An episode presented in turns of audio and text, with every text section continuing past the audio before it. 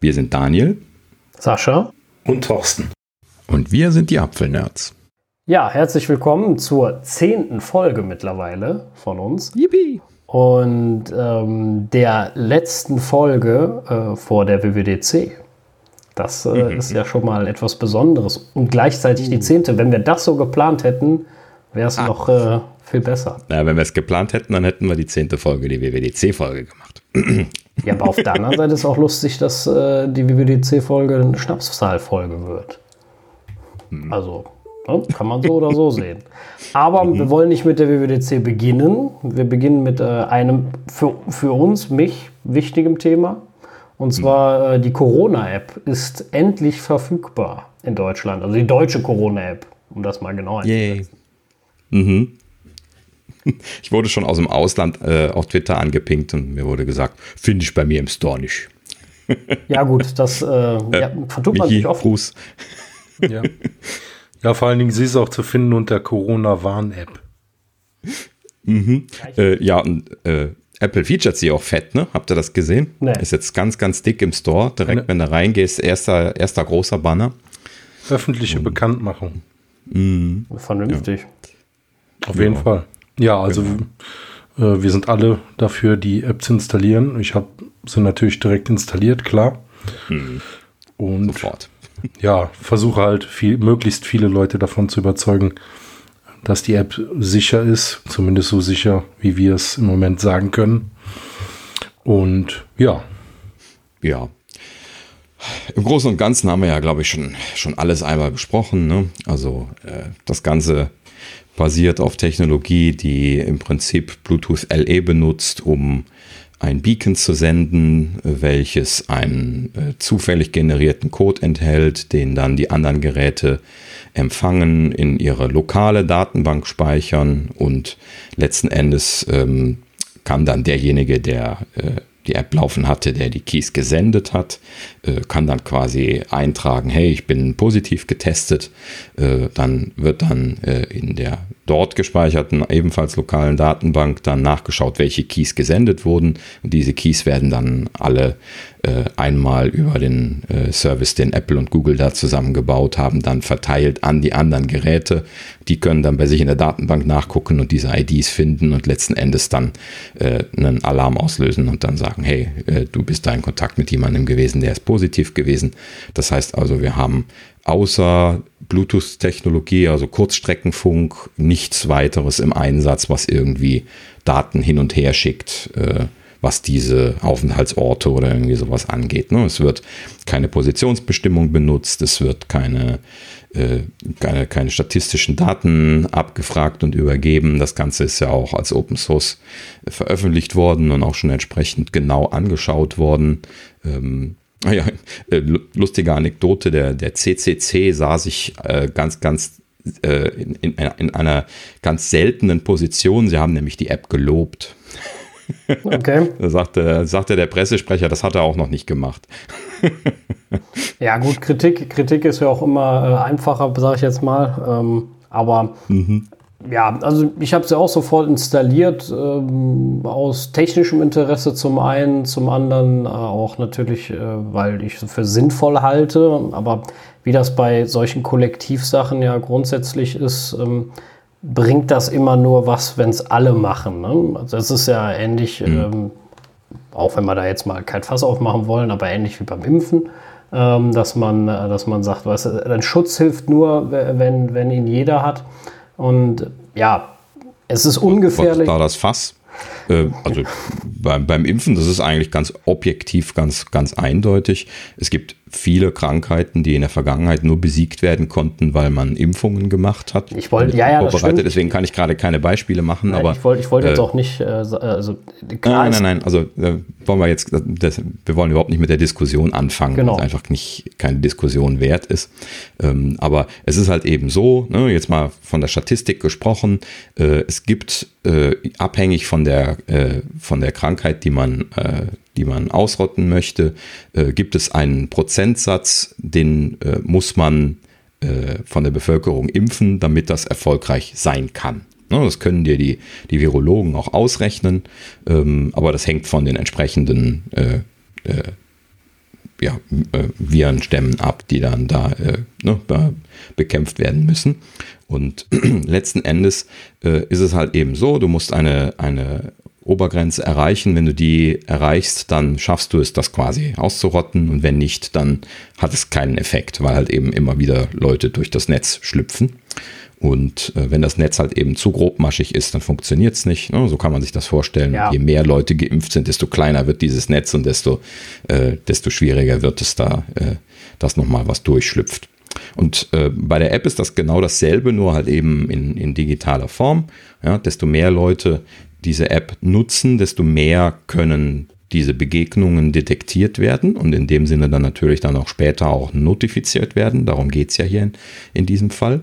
Und ähm, ja, letzten Endes also die ganz klare Empfehlung, bitte installieren. Das Ding hat keine Nebenwirkungen, wie wir jetzt schon gesagt haben. Also bitte einfach installieren, aufsetzen.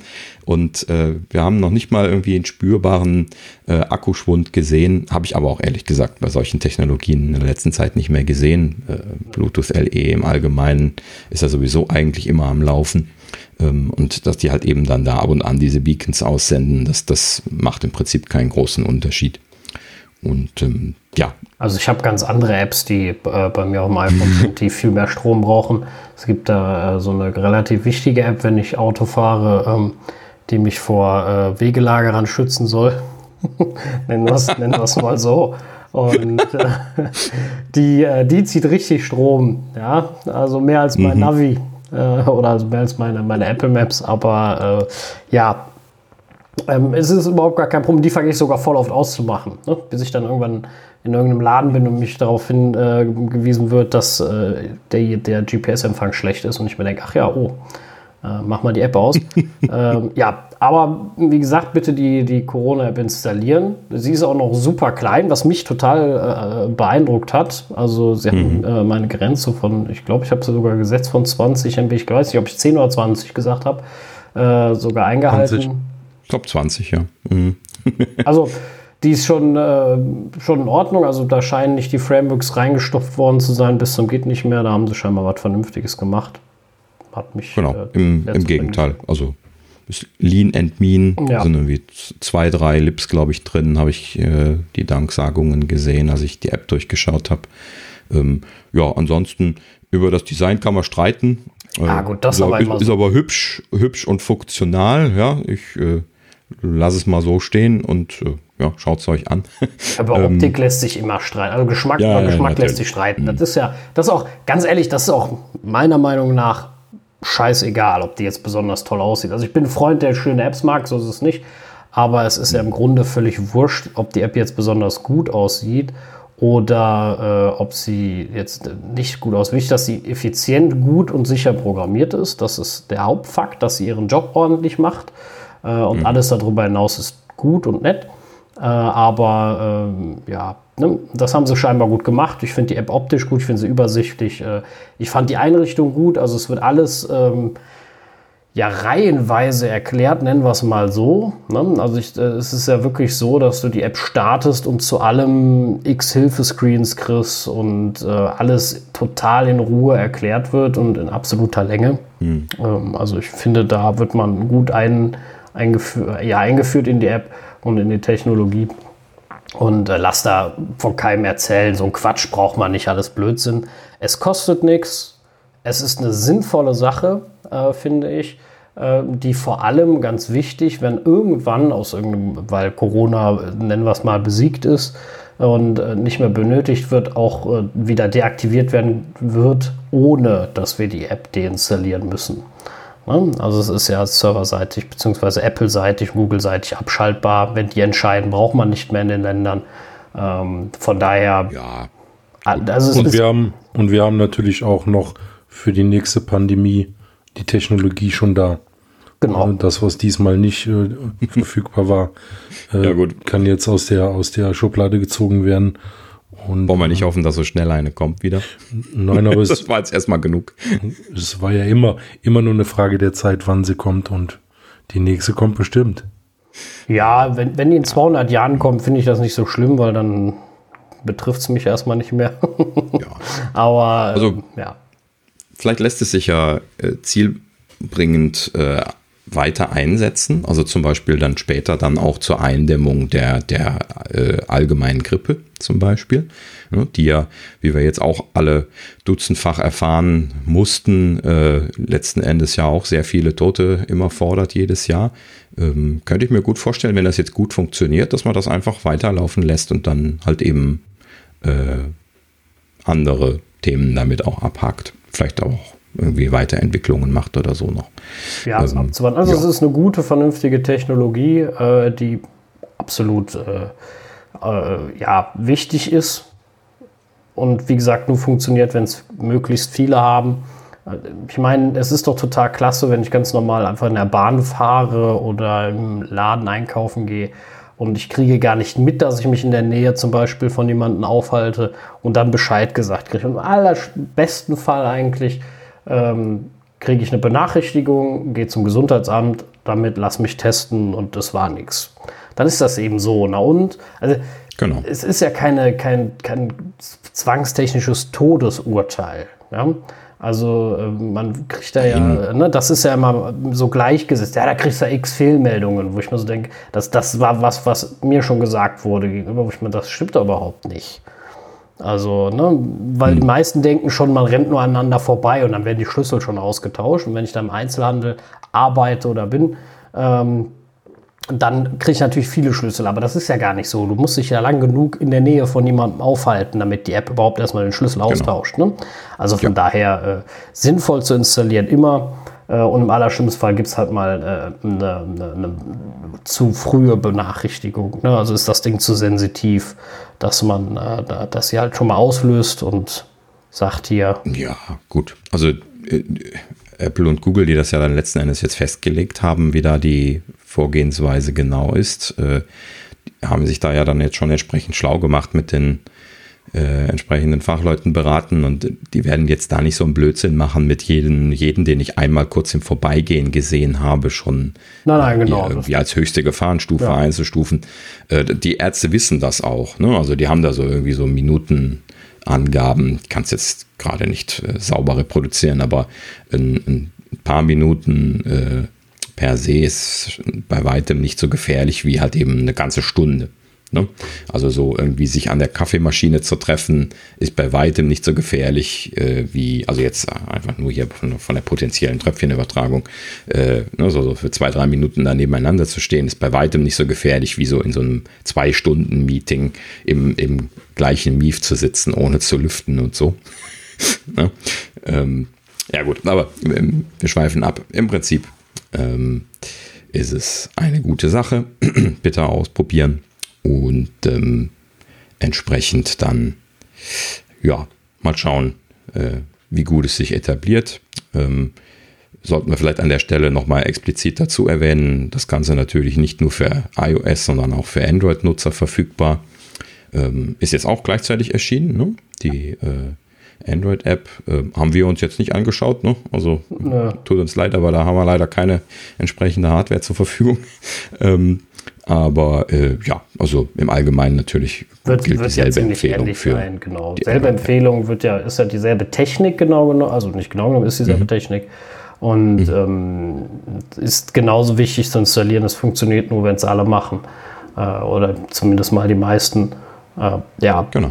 Ja, es, es funktioniert, was war es noch, vom iPhone 6S aufwärts. Ne? So war ja die äh, technische Angabe. Ja, das, das ist leicht gesagt, alles, was 13.5 ausführen kann. Denn äh, mit 13.5 ist ja das äh, äh, entsprechende SDK bei Apple gekommen. Äh, hatten wir ja auch berichtet. Und ja, letzten Endes alle Geräte, die das installieren können, also alle, die 13 haben oder haben können, äh, können das dann entsprechend, wenn sie auf 13.5 oder später sind, dann entsprechend auch benutzen. Und äh, ja, im Prinzip natürlich auch die allgemeine Empfehlung. ähm, ich werde nie müde, das zu erwähnen. Man sollte sowieso immer regelmäßig die Betriebssystem-Updates machen, bitte. Oh ja, ganz äh, Alleine schon ja, alleine schon wegen dem, dem Sicherheitsaspekt, dass halt eben ähm, entsprechende äh, ähm, Probleme entdeckt werden, die äh, halt eben im, leider bei Software normal sind, nämlich dass es entsprechend Einfallstore gibt, wo man äh, böse Dinge mitmachen kann. Äh, so eine Software ist komplex und dementsprechend gibt es auch viele Bugs und die werden halt eben sukzessive immer wieder mal entdeckt und dann halt eben schnellstmöglich gepatcht und aufgrund dessen, dass die dann irgendwann auch disclosed werden, die Frage ist wann, äh, aber sie werden ja in der Regel dann auch veröffentlicht, ähm, sollte man dann nicht mehr allzu lange damit warten, äh, die entsprechenden äh, Sicherheitsupdates zu installieren, weil halt eben ab dann die Gefahr besonders hoch ist, dass diese äh, äh, Schwachstellen dann ausgenutzt werden. Ja. Ne? Äh, so, da gibt es jetzt noch, werden wir jetzt nicht drauf eingehen, noch unterschiedliche Varianten, also äh, sogenannte Zero Days, die also quasi dann ähm, veröffentlicht werden, bevor der Betriebssystemhersteller das patchen konnte. Aber normalerweise macht man das ja als ordentlicher äh, Researcher, macht man das ja andersrum. Man sagt erst dem Hersteller Bescheid, sodass der das patchen kann und dann danach veröffentlicht man dann äh, ne, seine Erkenntnisse. Das ist ja dann auch eine, äh, ein Forschungszweig mittlerweile. Genau, so sollte es eigentlich sein in der Reihenfolge. Ja, aber auch ähm, ja, etwas, sagen wir mal, Negatives zur Corona-App. ähm, die Kosten sind wie immer, wenn, wenn öffentlich was äh, gemacht wird, irgendwie bin ich Wie der denn? Meinung, explodiert. Was? Was ist, was ist da los? Ja, also äh, 20 Millionen Euro soll der Spaß gekostet haben.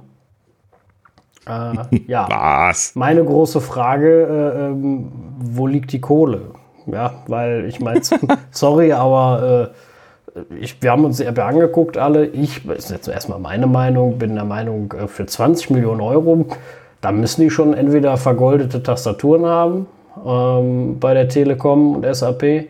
Ähm, was ich nicht glaube, um Gottes Willen, die einzelnen Entwickler werden von dem ganzen Geld nichts haben. Da wird ja keiner jeder 600.000 Euro gekriegt haben, das kann ich mir nicht vorstellen. Äh, aber also das finde ich schon echt, äh, ja, unverschämt, wenn das tatsächlich so ist, aus so einer Krise so äh, die Hand aufzuhalten von den Unternehmen. Also ich hätte jetzt sogar, ganz ehrlich, von so großen Unternehmen sind ja wirklich keine kleinen gedacht, das machen wir mal als, als Goodwill nebenbei. Das hätte ich jetzt gesagt, um ein bisschen die Presse auch mitzunehmen. Ne? Das wäre jetzt so meine Meinung. Wir reden hier über SAP und über die Telekom. Ne? Zwei gigantische Unternehmen. Und ich glaube, die, das bisschen Datenbank, was da benötigt wird, äh, das äh, wird SAP auf den Servern gar nicht merken. Ja, gut.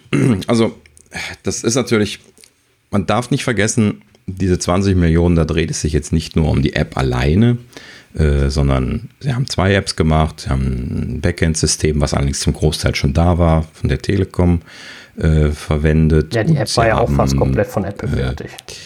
äh, Ja, gut, okay. Also das ist schon ein bisschen was, was sie noch gemacht haben. Klar, diese Infoscreens und so weiter haben sie natürlich alle gebaut. Ähm, ja, also wie gesagt, so, äh, so eine App zu bauen kostet jetzt keine 20 Millionen, ja, nur damit das nicht, nicht so hängen bleibt. Ansonsten hänge ich wirklich irgendwann die goldenen Wasserhähne auf, aber leider nicht so realistisch, diese Zahl jetzt, wenn es nur um App-Entwicklung geht. Ne? Äh, Wir sind jetzt alle drei, glaube ich, nicht so versiert da drin, jetzt irgendwie da eine Zahl für so eine App dran zu hängen, aber ich hätte jetzt mal gesagt, so solche Apps 200.000 wäre wahrscheinlich großzügig gewesen, ja, um jetzt einfach mal die, die zwei mit den Nullen dran zu kürzen. Ich denke auch, ja. Ähm, und zwar sehr großzügig gewesen. So, jetzt die, die Backend-Geschichten kann ich nicht gut einschätzen, weil das habe ich nicht gesehen, was das jetzt für eine Komplexität und für, ein, äh, für einen Aufwand ist. Ähm, ja, aber letzten Endes 20 Millionen ist krass und äh, vor allen Dingen hätte ich mir eigentlich auch gedacht, dass sie da äh, eher schon aus Publicity-Gründen da quasi schon sagen könnten, hey komm, das machen wir umsonst, weil äh, dann, dann Ne? Wir, wir sind dann kreuz und quer überall in den Nachrichten. Und das haben sie ja auch hingekriegt. Ne? Telekom und auch die SAP-Leute sind ja ne, so, so quasi kreuz und quer durch die, durch die Republik ge, getingelt und sind in zig Podcasts gewesen. Und äh, bei uns hättet ihr euch übrigens auch mal melden können. ähm, und äh, ja, also so in dem Sinne, ne, die sind da schön unterwegs gewesen, haben überall Publicity gemacht und das, das war natürlich äh, eigentlich eine, eine abgesprochene Aktion, würde ich sagen. Also das war auch geplant. Ja, und vor allen Dingen, die Kosten laufen ja auch weiter. Also da sind ja wohl mehrere Millionen im, im Gespräch gewesen, die monatlich da auflaufen für Hotline. Support, Wartung, also die Kosten, die werden ja weiterlaufen. Hm. Ja gut, die Hotline, das ist jetzt auch eine Hausnummer, wo man schwer eine Zahl dran setzen kann. Aber was werden sie da haben? Wahrscheinlich einfach einen Hotline-Betreiber beauftragt, der äh, da äh, unter entsprechenden Anweisungen irgendwie diese Codes rausgeben kann. Ähm, ich kann mir nicht vorstellen, dass sowas Millionenbeträge kostet. So viele Anrufe werden die jetzt auch nicht haben. Ne?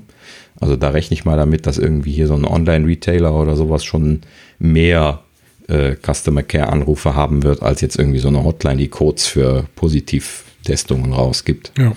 Ja, also ich bin mal gespannt. Es kommen ja auch manchmal im Bundestag die Anfragen, äh, was ist für bestimmte Sachen ausgegeben worden. Und vielleicht werden wir ja in Zukunft ja mal hören, wie die Verteilung von diesen 20 Millionen war, wie viel der SAP, wie viel Telekom und wie viel RKI da noch ähm, ja, bekommen hat, weil RKI ist ja offiziell der App-Entwickler und die haben auch die App in den Store gestellt. Ja, also da sind ja mehrere ja. Parteien dran beteiligt und ja, weiß man halt im Moment aktuell nicht, wie da die Verteilung war. Wird spannend, das vielleicht in also Zukunft also, mal mitzubekommen. Ich nehme mal an, ich glaube, das RKI war eher so der, der Auftraggeber, oder? Wenn ich das richtig verstanden habe. Ne? Also im, im Namen von ist das jetzt veröffentlicht. Das ist auch unter Robert Koch Institut im, im genau. App Store drin. Da musste ich erst schmunzeln, ja, genau. weil ich hätte wetten können, dass die Telekom das online stellt. Aber nein, haben sie nicht. Äh, ja, war ich, war ich fasziniert. Ähm, ja, gut. Also, wie gesagt, fällt einem natürlich schwer, aber man muss schon schlucken, wenn man 20 Millionen hört. So ein Betrag, da, da kann man echt nur von träumen. Ich habe so viele Kommentare auf Twitter gesehen, die dann geantwortet hatten, so, hey, ich, ich nehme die Hälfte.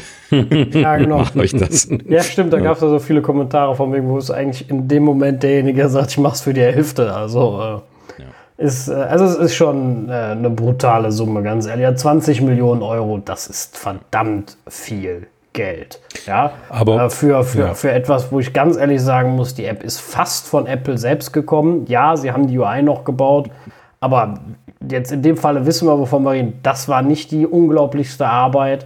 Das, das was sie von Apple gekriegt haben, war fast fertig. Ja, das Backend hat Apple auch bereitgestellt. Ja, das muss der SAP noch integrieren, aber die werden ja Leute da sitzen haben, die wissen, was sie tun, werden da auch nicht drei Wochen dran gesessen haben. Und selbst wenn, rechtfertigt das noch länger, lange nicht den Preis. Und wenn ich mir dann überlege, dass die laufenden Kosten noch dazukommen, also, ne, wenn das so ist, wenn 20 Millionen Euro eine Flatrate war, so egal, wie lange das jetzt läuft, kann das auf mhm. Dauer gesehen her günstig werden.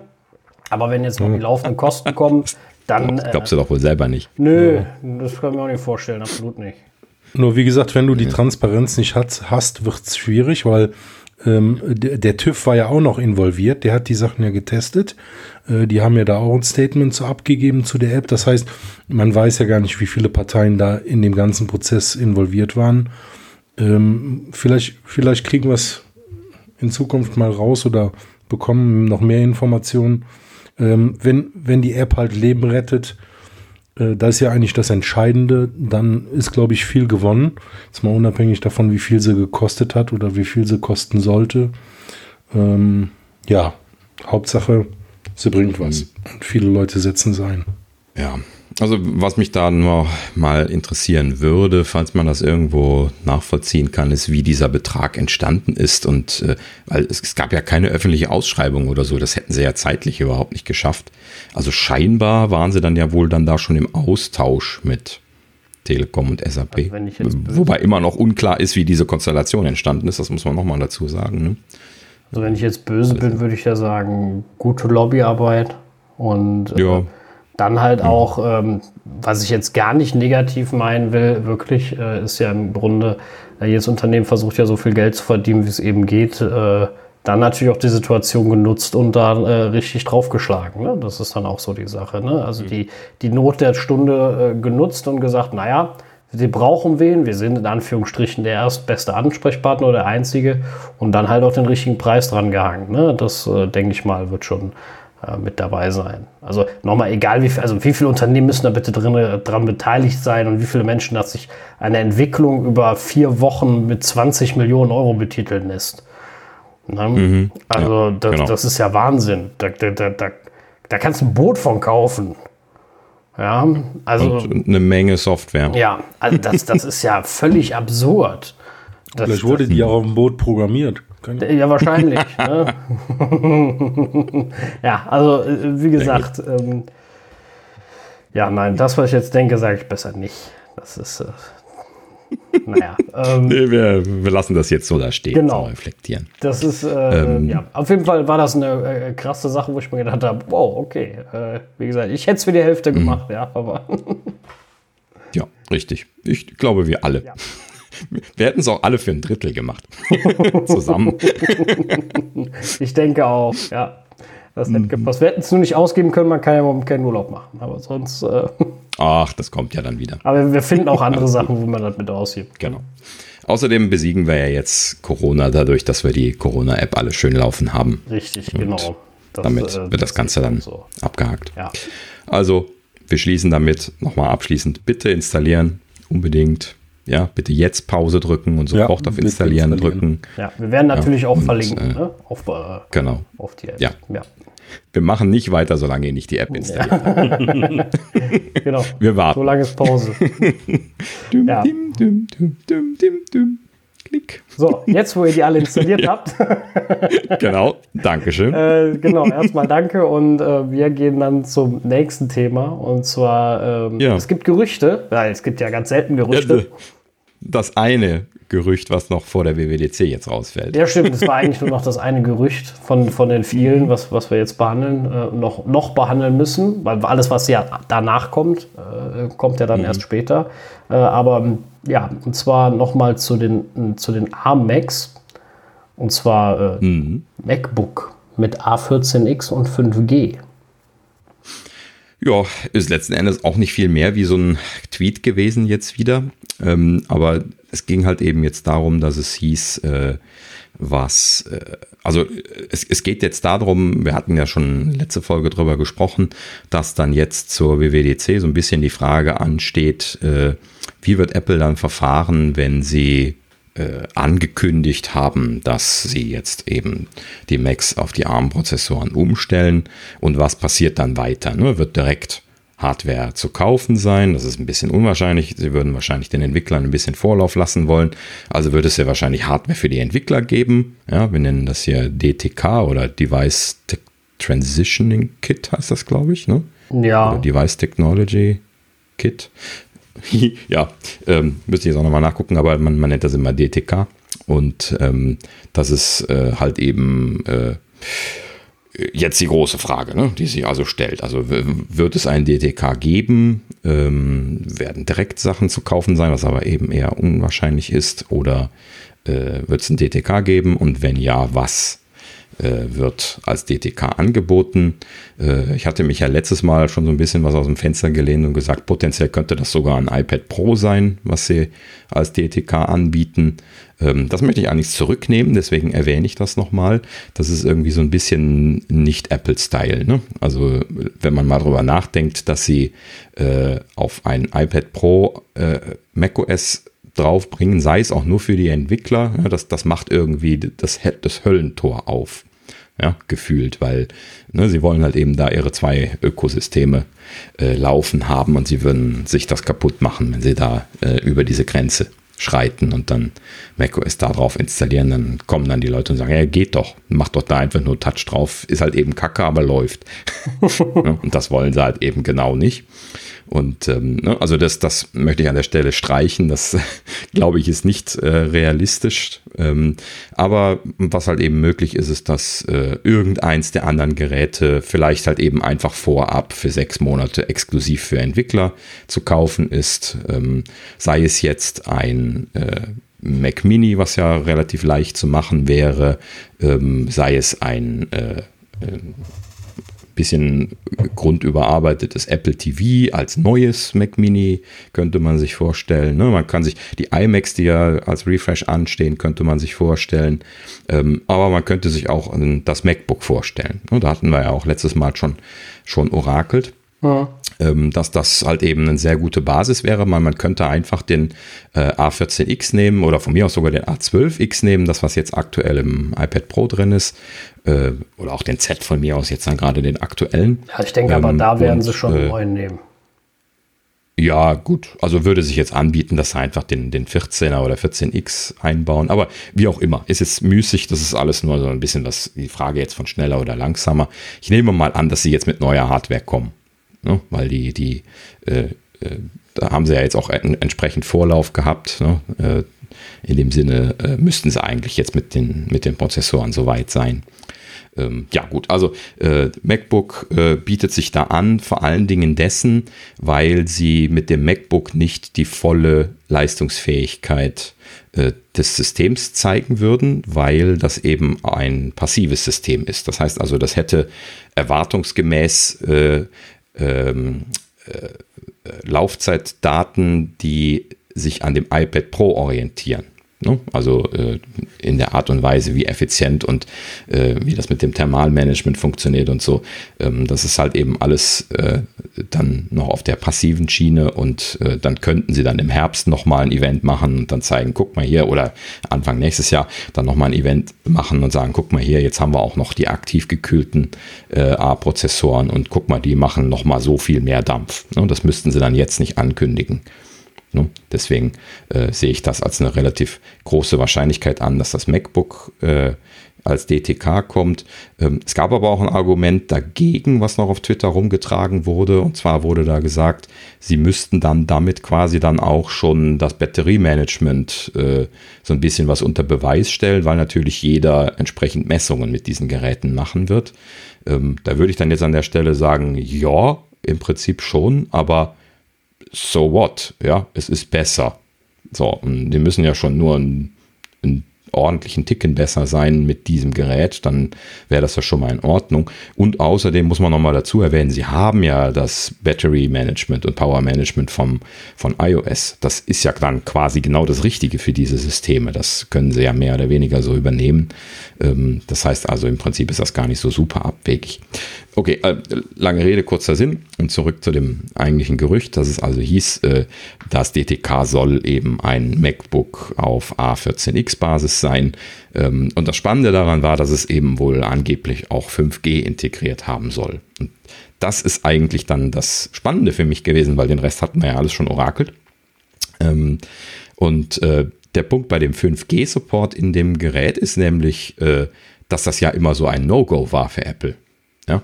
Denn den Gerüchten nach ist, ist Johnny da ja wohl irgendwie der Schuldige gewesen, weil er irgendwie diese äh, Antennenlinien, die das dann notwendig gemacht hätte, so ähnlich wie bei den iPhones, ja dann letzten Endes könnte man das potenziell ja machen. Ähm, und er hat sich wohl irgendwie immer geweigert, das in den MacBooks zu erlauben. Äh, wurde zumindest immer wieder mal kolportiert. Und deswegen wurden immer und immer wieder äh, mobilfunkfähige Notebooks äh, bei Apple intern vertestet, aber sind da nie rausgekommen, weil Johnny sich nicht darauf äh, einlassen konnte. Wie gesagt, ist natürlich wie so üblich nur so ein Hörensagen. Ne? ähm, könnte aber natürlich jetzt dann tatsächlich sich bewahrheiten. Also wenn das jetzt kommt, dann hat es vielleicht damit zu tun, dass Johnny wirklich weg ist. und äh, sie dann jetzt dann doch äh, sagen konnten, gut, machen wir mal eben zwei Antennen rein oder drei. Und dann, dann geht's los. Ähm, ja, bin ich also gespannt. Ähm, Apple hat ja die äh, Modem-Abteilung, Baseband-Technologie äh, von, von Intel übernommen. Und das, was sie äh, hier in Europa äh, in den letzten Jahren immer als, als Chip auch eingesetzt haben. Ähm, und äh, da halt eben dann letzten Endes das Entwicklungsteam und auch schon die zum Teil fertig entwickelte 5G-Implementierung übernommen. Ähm, das, das ist ja relativ sauber gelaufen. Ich würde mal annehmen, dass die da jetzt mehr oder weniger fertig sind mit dem Design. Also muss ja sein, das wurde ja schon gerüchtet. Also wäre ja äh, entsprechend. Ne? Ach so, ja, weiß man nicht genau, ob das jetzt die, die eigene Technologie ist oder ob sie dann Qualcomm da reinmachen. Nee, das stand hier nicht erwähnt.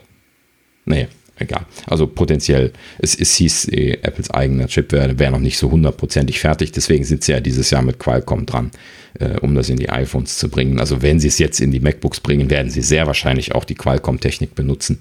Ähm, einfach dessen, weil es unwahrscheinlich ist, dass sie dann ihre eigene Technologie in ein MacBook einbauen, während sie es potenziell auch in das iPhone einbauen könnten. Na gut, na gut vielleicht ist aber auch nur, dass sie äh, jetzt erstmal, äh, also wenn sie ein Vorführgerät zeigen, ist es vielleicht kein letztendliches und vielleicht, wenn es dann erst nächstes Jahr kommt, sind sie mit ihrem eigenen Chip soweit und bauen sie dann doch schon da ein.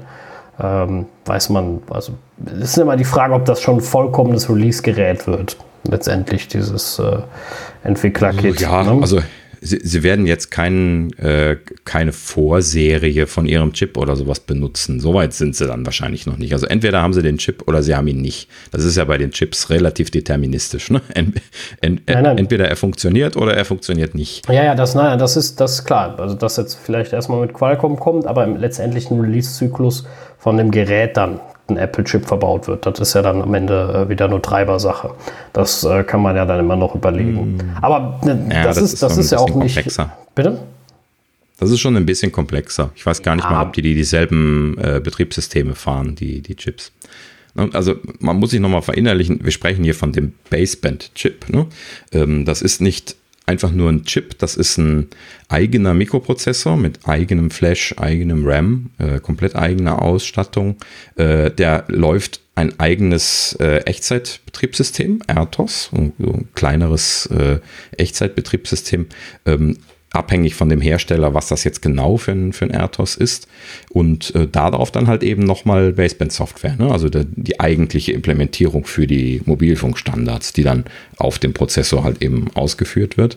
Und äh, dazu dann halt eben dann noch entsprechend spezielle Hardware dann für Hardware-End- und Dekodierungsvorgänge und äh, dann halt eben dann äh, Send- und Empfangsstufe und solche Geschichten. Müssen wir jetzt nicht zu weit reingehen, aber im, im Prinzip, das ist halt eben ein sehr komplexes System System und das hat einen eigenen, sehr leistungsfähigen Prozessor, übrigens auch einen ARM-Prozessor, wie so fast überall in diesen Custom-Chips.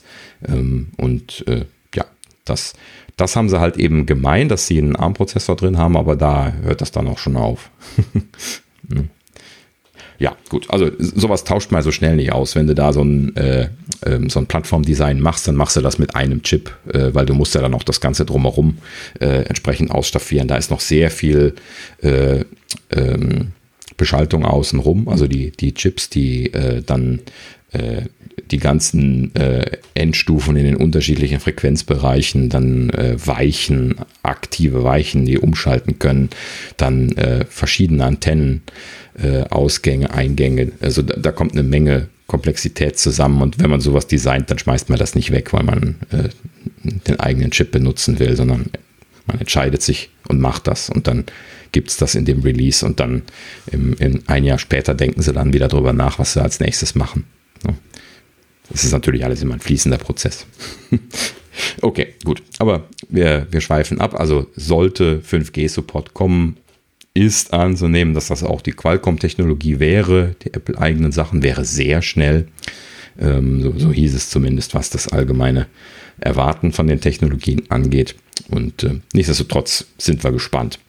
Ähm, eine Sache noch bezüglich dem Gerücht, und zwar wurde auch unser gutes altes Butterfly Keyboard wieder erwähnt.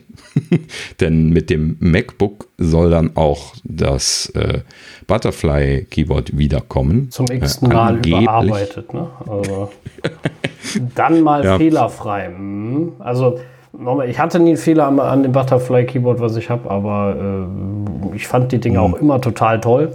Ich finde die neuen ehrlich gesagt nicht so gut. Also ich finde, äh, mir gefallen die neuen, die jetzt wieder drin sind, nicht so gut wie die alten. Äh, ich fand gerade diesen Minimalhub total klasse.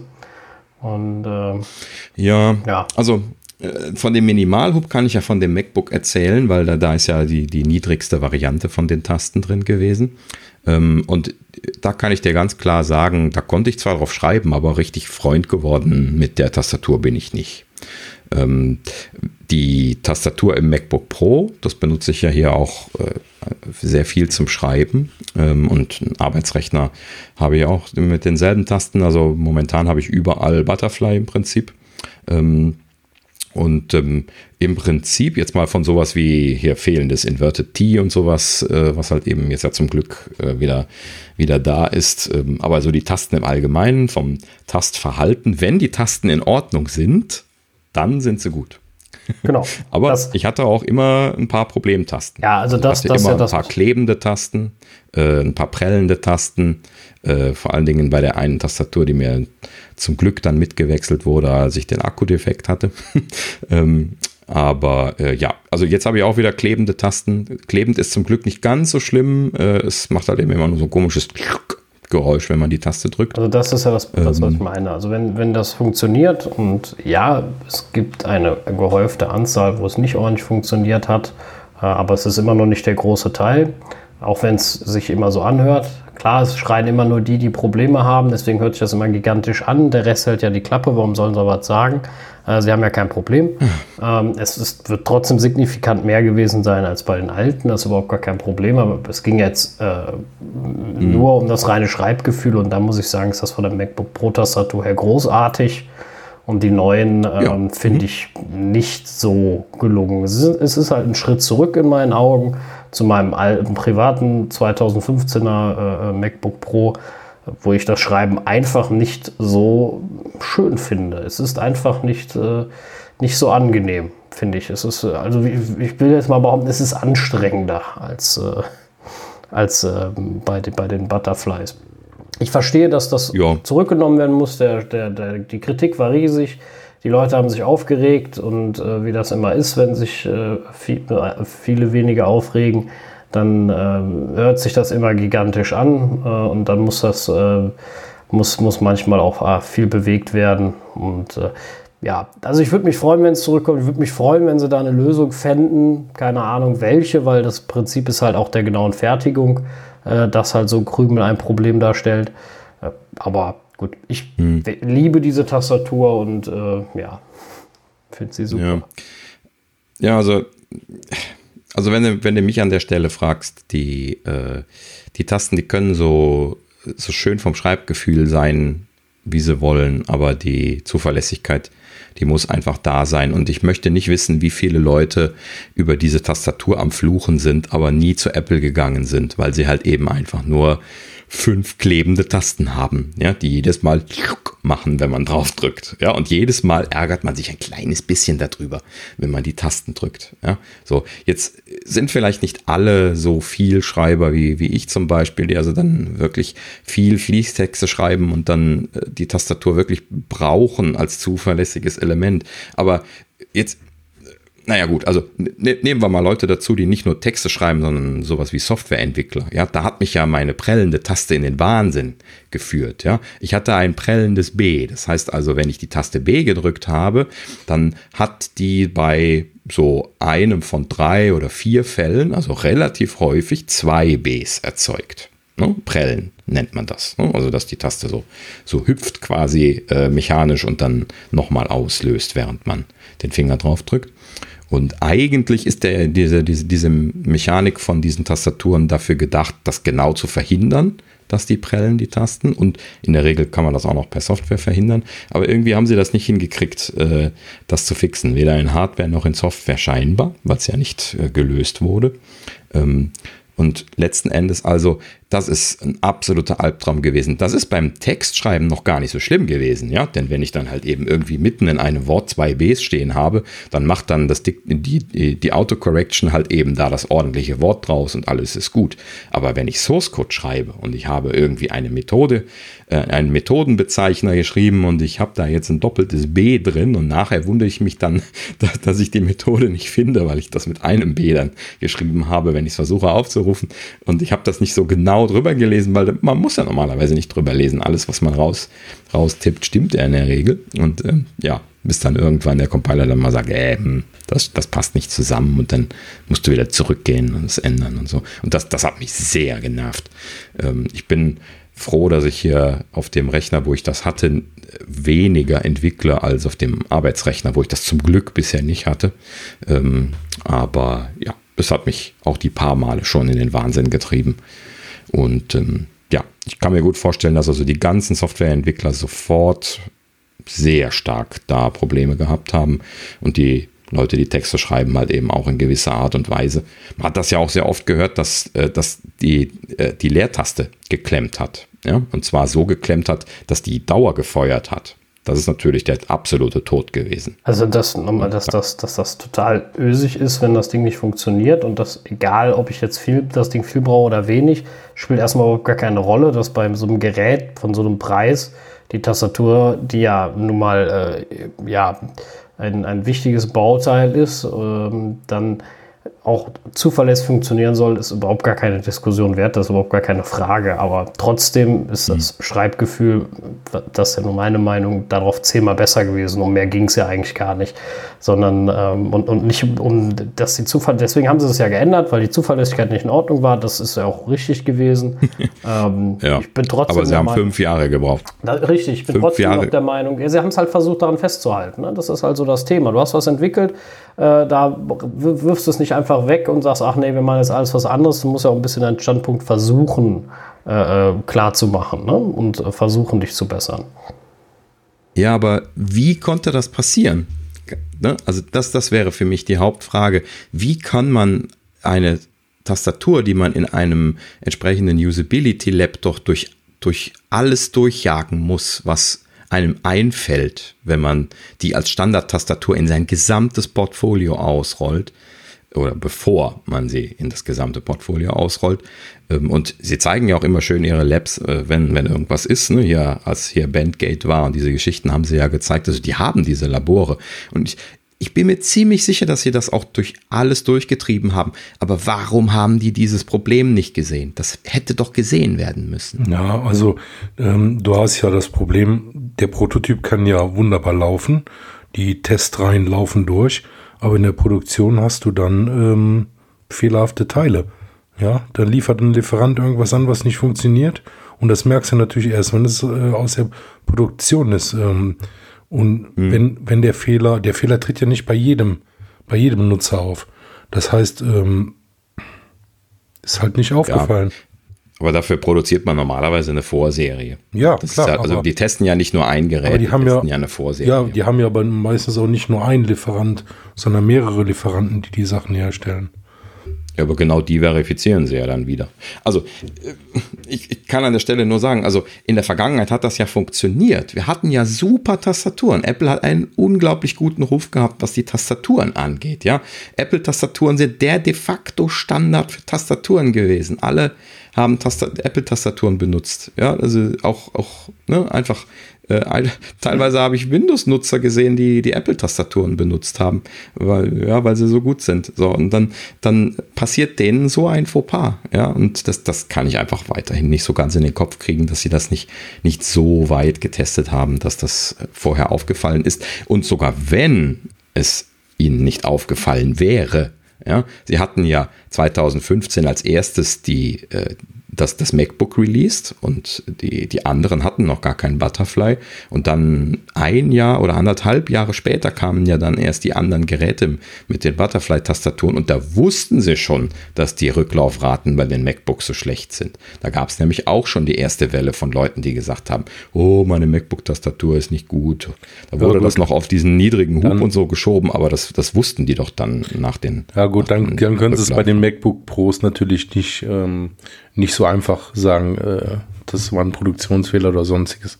Das ist korrekt. Das also hätten sie, zumindest nicht ungeplant. Da hätten sie es gelöst haben müssen.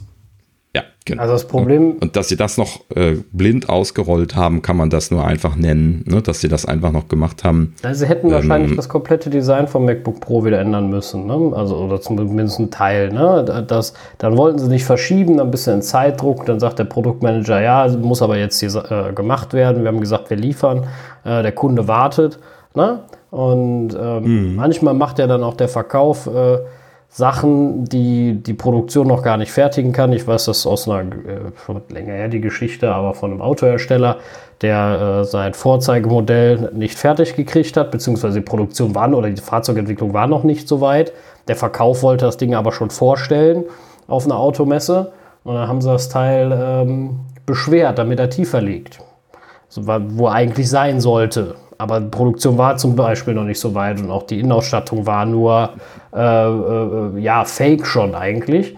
Und äh, der Verkauf hat dann einfach angefangen zu verkaufen. Ne? Die haben schon die, Dinger verkauft, aber war das Teil noch gar nicht fertig. Ne? So, und schon bist du in der Fahrzeugentwicklung unter Stress äh, und der Entwicklung unter Stress und jetzt muss das Ding aus der Tür. Ne? So, weil es wird ja Geld verdient damit. Die Leute wollen, wollten das haben.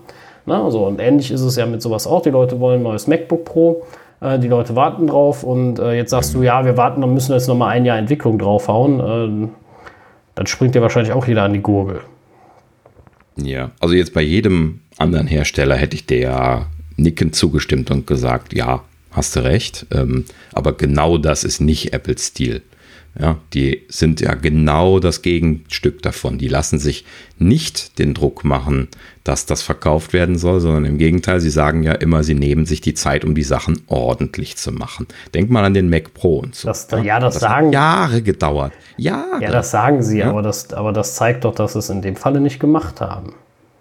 Ja, genau. Und genau da wäre ich gerne mal, mal Mäuschen und würde mal die Gespräche mitbekommen haben, die da damals stattgefunden haben und dann auch im Nachhinein dann, als sie es wirklich realisiert haben, dass es, dass es blödsinnig war, ähm, da hätte ich ja auch gerne mal dabei gesessen. Ähm, das, das ist halt eben genau der Punkt. Ne? Das ist so vollkommen Apple-untypisch, so ein, unzuverlässiges Produkt, also einseitig gut, aber auf der anderen Seite halt eben auch schlechtes Produkt zu bringen. Und äh, dieser Kompromiss, der ist es halt eben nicht wert gewesen. Das haben sie natürlich mittlerweile realisiert, allein schon durch die dramatischen Kosten, die sie sich da selber auferlegt haben, auch durch die schwierige Reparierbarkeit, ja, dass man immer dieses, äh, dieses Topcase tauschen muss, äh, wo die Tastatur ja quasi dann äh, ja, mehr oder weniger fest, also die ist dann zwar mit hunderten von Schrauben da irgendwie reingeschraubt, kann man quasi immer noch tauschen, aber äh, dem Kunden gegenüber tauschen sie es halt eben. Ja, gut, das heißt, also sie müssen auch immer dieses Ersatzteil bereit haben und in dem Ersatzteil ist halt eben nicht nur die Tastatur drin, sondern auch äh, das Trackpad drin, das muss dann ausgebaut werden, äh, die Batterien sind da drin, ne? also man muss dann jedes Mal auch die Batterien quasi mittauschen und äh, ja, das hat sie schon sehr, sehr viel Geld gekostet und das werden sie auch jetzt bestimmt in Zukunft so schnell nicht mehr machen. Aber die Frage ist halt eben weiterhin die spannende, wie mag das passiert sein? Ja, also ich meine, mein, die Reparatur oder Reparierbarkeit der Geräte steht bei Apple ja meiner Meinung nach eh nie im Fokus, ähm, weil wirklich reparierbar sind die Teile ja zum großen Teil nicht mehr, also zumindest nicht mal selbst. Und viel ist da ja immer Austauschware, ne? Und, äh, wo, wo viel getauscht werden muss. Bei den MacBooks äh, zum Beispiel ist ja immer so, wo dann das meiste wegkommt. Na, ich meine, du kannst nicht mal mehr eine SSD ausbauen, kein Arbeitsspeicher, gar nichts mehr. Das ist alles fest verlötet. Da muss, wenn das ganze Mainbook getauscht werden sollte, dann Fehler sein. Ähm, von daher, äh, mhm. aber dazu haben sie sich ja entschieden, wenn Leute dann einen Garantiefall haben, ihr Problem und in dem Falle, äh, ja, äh, kriegen sie selbst was von, von, von äh, ihrem Karma zurück, dass sie dies, dass die Dinger so schlecht reparierbar gemacht haben, dann müssen sie Kosten tragen, haben sie gemacht. Jetzt haben sie sie getauscht. Das neue hat ein anderes. Ich kann mir ehrlich gesagt nicht vorstellen, dass das 12 Zoll wieder eine Butterfly kriegt. Also, sie haben da ein Problem. Das Ding soll dünn sein, super portabel und alles. Deswegen kam mhm. ja auch damals diese Butterfly-Tastatur. Das war ja die Idee dahinter. Ähm, weil die andere ist, ganz ehrlich, beim 16 er ist viel zu fett. Die ist ja fast so dick wie das ganze MacBook. Jetzt mal leicht übertrieben. Und äh, wie gesagt, extra leicht übertrieben. Ähm, also sie, aber es, es, würde das MacBook halt deutlich dicker machen. Das ist keine Frage. Ne? Und dann ist wieder die Frage. Was, was, was, ja. was war das jetzt nochmal bei dem R? 0,2 Millimeter mehr hatten wir, glaube ich, gesagt, ne? Von der, von der Gehäusestärke die sie brauchten, um die alte Tastatur da quasi in dieser neuen Revision dann einbauen zu können. Also wir sprechen hier von 0,2 ja, mm. Bei, bei, dem, bei, dem, bei dem Design. Aber ähm, die Frage ist halt immer, wenn du sowieso schon kaum Platz hast, dann das beim R ist ja auch ein bisschen mehr Platz. Ich denke mal, bei so super portablen Sachen na, wird das schwierig. Also meine ich halt. Ja, klar. Also bei dem MacBook wird das schwer. Deswegen bin ich auch gespannt. Ich Ne? Also das muss ich dann gleich noch dazu sagen. Wegen dieser Butterfly-Geschichte glaube ich nicht so richtig dran. ja, weil, äh, also wenn sie jetzt ein Butterfly-Ding bringen, dann ist das höchstens ein DTK, also was, was sie an Entwickler, ausschließlich an Entwickler raushauen. Ja. Dann okay. Ja, das, das könnte ich mir noch vorstellen. Aber das wird auf keinen Fall ein Konsumergerät sein, wo sie jetzt wieder diese Butterfly-Tasten ausrollen, die sie gerade erst erfolgreich überall ausgetauscht haben. Ne? Das ist übrigens dann, würde ich jetzt mal vermuten, auch der Grund, warum sie das MacBook eingestellt haben. Sollte jetzt ein ARM MacBook kommen sollen, wo übrigens dieselbe Diskussion wieder losgeht. Ne? Haben sie dann da jetzt auch das, äh, das andere Keyboard eingebaut oder machen sie dann da tatsächlich eine neue Revision von dem Butterfly? Also ich denke immer noch nicht, dass das MacBook äh, wirklich zurückkommt. Ich kann es mir nicht vorstellen. Ich will ja kein Hellseher, aber ich kann es mir einfach nicht vorstellen. Ich finde, es passt nicht so richtig ins Portfolio, weil es müsste dann entweder noch günstiger sein als das R wo dann immer die Frage ist, warum dann das R? Oder es müsste teurer sein als das hm. R. Und dann ist die Frage, warum so ein MacBook? Ne? Äh, also ich finde, die Positionierung wäre schwierig. Auf der anderen Seite haben sie das R ja gerade aktualisiert, also das können sie jetzt auch nicht da einbauen, ähm, so richtig. Das heißt, da der Mac Mini eine Zeit lang wieder nicht aktualisiert wurde, wäre vielleicht jetzt mal rein aktualisierungstechnisch gar nicht so verkehrt, dass so ein Gerät als, als äh, erstes äh, Probegerät genommen wird.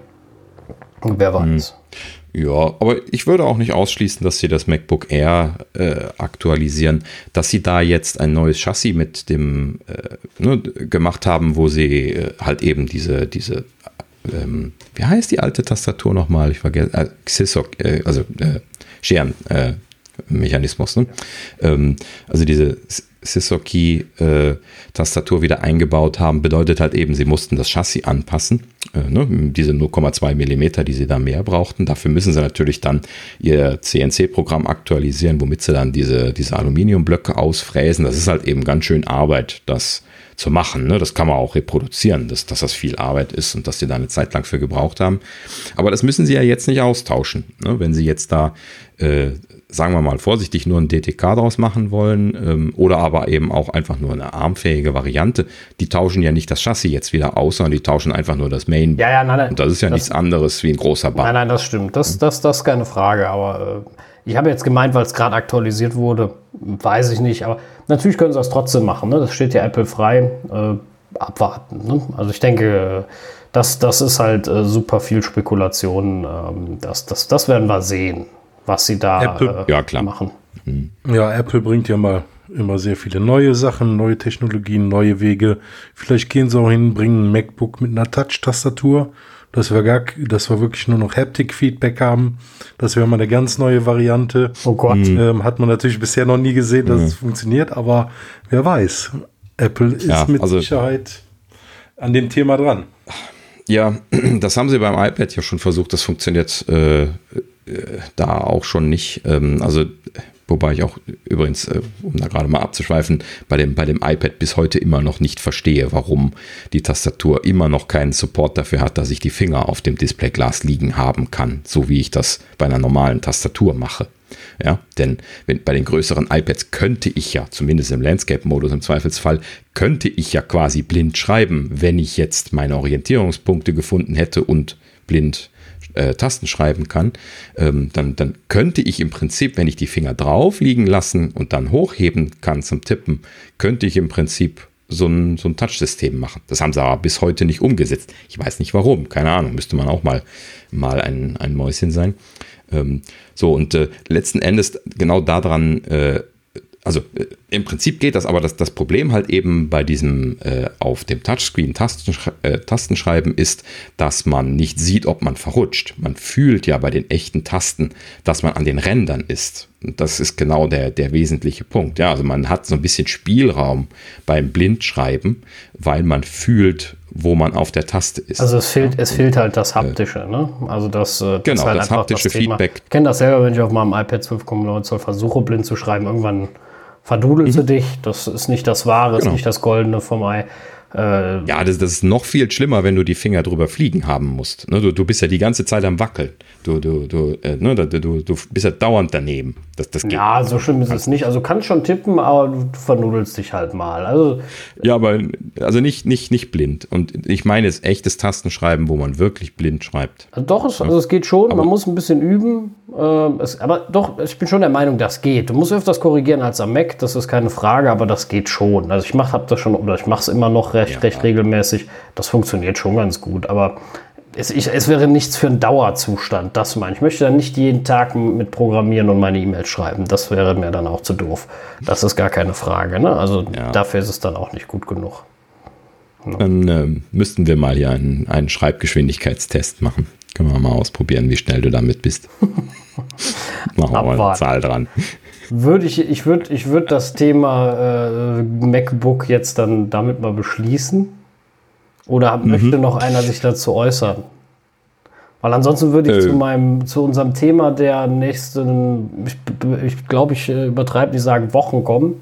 Und zwar äh, nehmen wir es nochmal voraus, die äh, WWDC äh, oder zu mhm. WWDC-Themen, denn äh, Apple hat äh, gesagt, ähm, wann sie ja den Design Award verleihen. Ja, also ich weiß nicht, ob wir hatten wir letztes Mal schon darüber gesprochen, dass sie die Ankündigung im Allgemeinen gemacht hatten oder haben wir das, war das nach der Sendung? Bin ich mir gerade gar nicht sicher. Ich glaube, das war nach der ähm, Sendung, oder? Ja, das, das haben wir dann jetzt an der Stelle nämlich vorweggenommen. Also Apple hat jetzt erstmal grundsätzlich dann die Presseerklärung rausgehauen. Es ist also jetzt angekündigt, dass es am Montag, so wie man es kennt von den WWDCs aus den Jahren davor, halt eben eine Keynote geben wird und eine State of the Union, die dann im, im äh, Anschluss dann nochmal länger und technischer ist ähm, und letzten Endes dann also dann damit dieser erste WWDC-Tag beschlossen wird und dass äh, im, im Anschluss danach dann äh, erwartungsgemäß äh, so irgendwas um die 100 äh, Technikvideos dann irgendwie, das ist noch nicht weiter geklärt, äh, äh, rausfallen werden und ähm, ja, dass man sich das eben als registrierter Nutzer dann zu Gemüte führen können wird über die App oder über die Webseite. So weit waren wir ja jetzt auch schon. Ne? Ähm, das, äh, ja, also äh, im Prinzip, diese Ankündigung ist da. Da, da gab es dann die, die große äh, Wunderei, oh, wo sind denn die Design Awards? Und deswegen hatten wir hier diese Notiz drin stehen.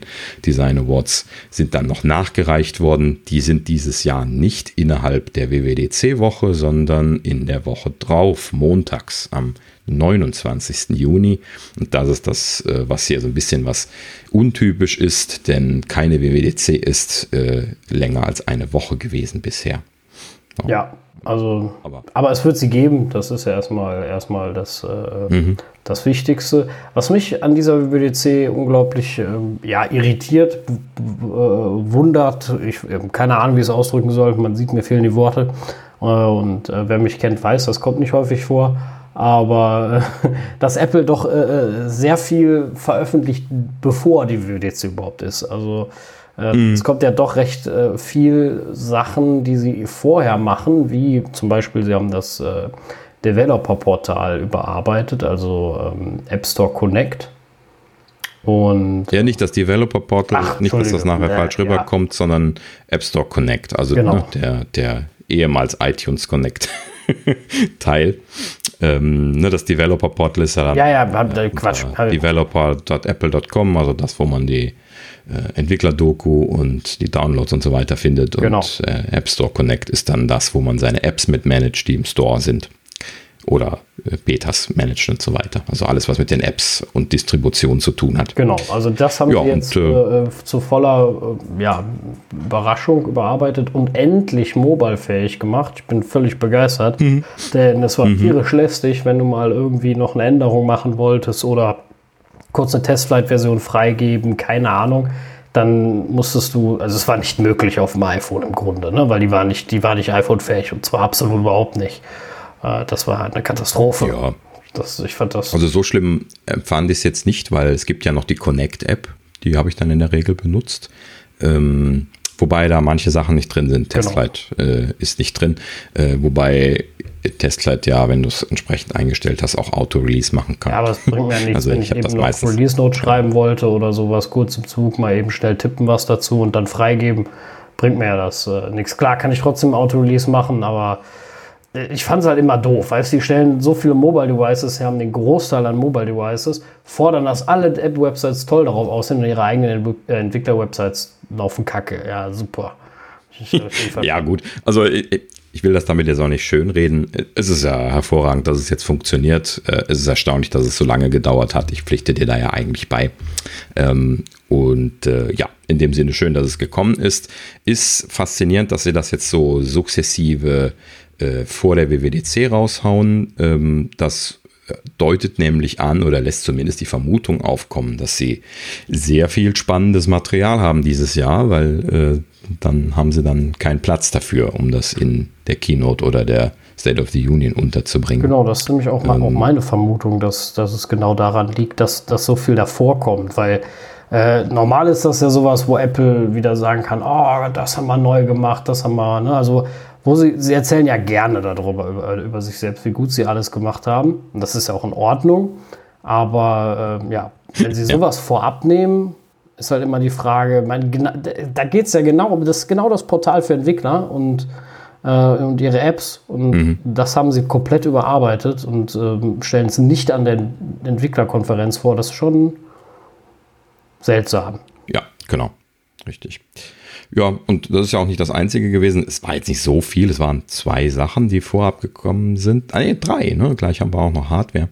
Ähm, und äh, ja, also einmal das, das, App, äh, das App Store Connect äh, Update und dann wurde ja die Developer App auch noch aktualisiert. Da haben wir letztlich noch drüber gejammert, ne? War total überflüssig. Sie haben nämlich eine neue Version. Genau, wir haben ja gesagt, es äh, geht nicht auf den Mac gestellt. jetzt. Ne? Das war unser Problem. Und mittlerweile genau, haben wir noch die gemacht. Und wir hatten ja dann noch die App vom Guy Rambo vorgestellt. Mhm, genau. Richtig. Was so als Ersatz gelten soll, ja. Und dann haben sie, haben sie das Update gebracht ja, erwartungsgemäß einfach mit, mit Catalyst gemacht. Äh, ich hatte noch nicht viel Gelegenheit, es mir anzuschauen, aber so grob und ganzen sieht es ganz hübsch aus. Ja. Ähm, äh, klassisch als Mac-App quasi mit einer Seitenleiste. Sah für mich jetzt soweit ganz okay aus. Aber muss ich jetzt mal ordentlich benutzen. Wird sich ja dann nächste Woche an. Genau, richtig. Also, dass sie die vor der WWDC machen, finde ich, äh, ist, ist normal, weil das haben sie meist so gemacht. Äh, dass sie die vorher noch einmal kurz vor aktualisiert haben. Das, das war in der WWDC-Zeit immer so, dass die auch die iOS-App ja, aktualisiert wurde. War das nicht auch dann immer am Montag nein, zur Keynote, nein, nein, das war vorher. Nein, nein, das? War, das war deutlich vorher.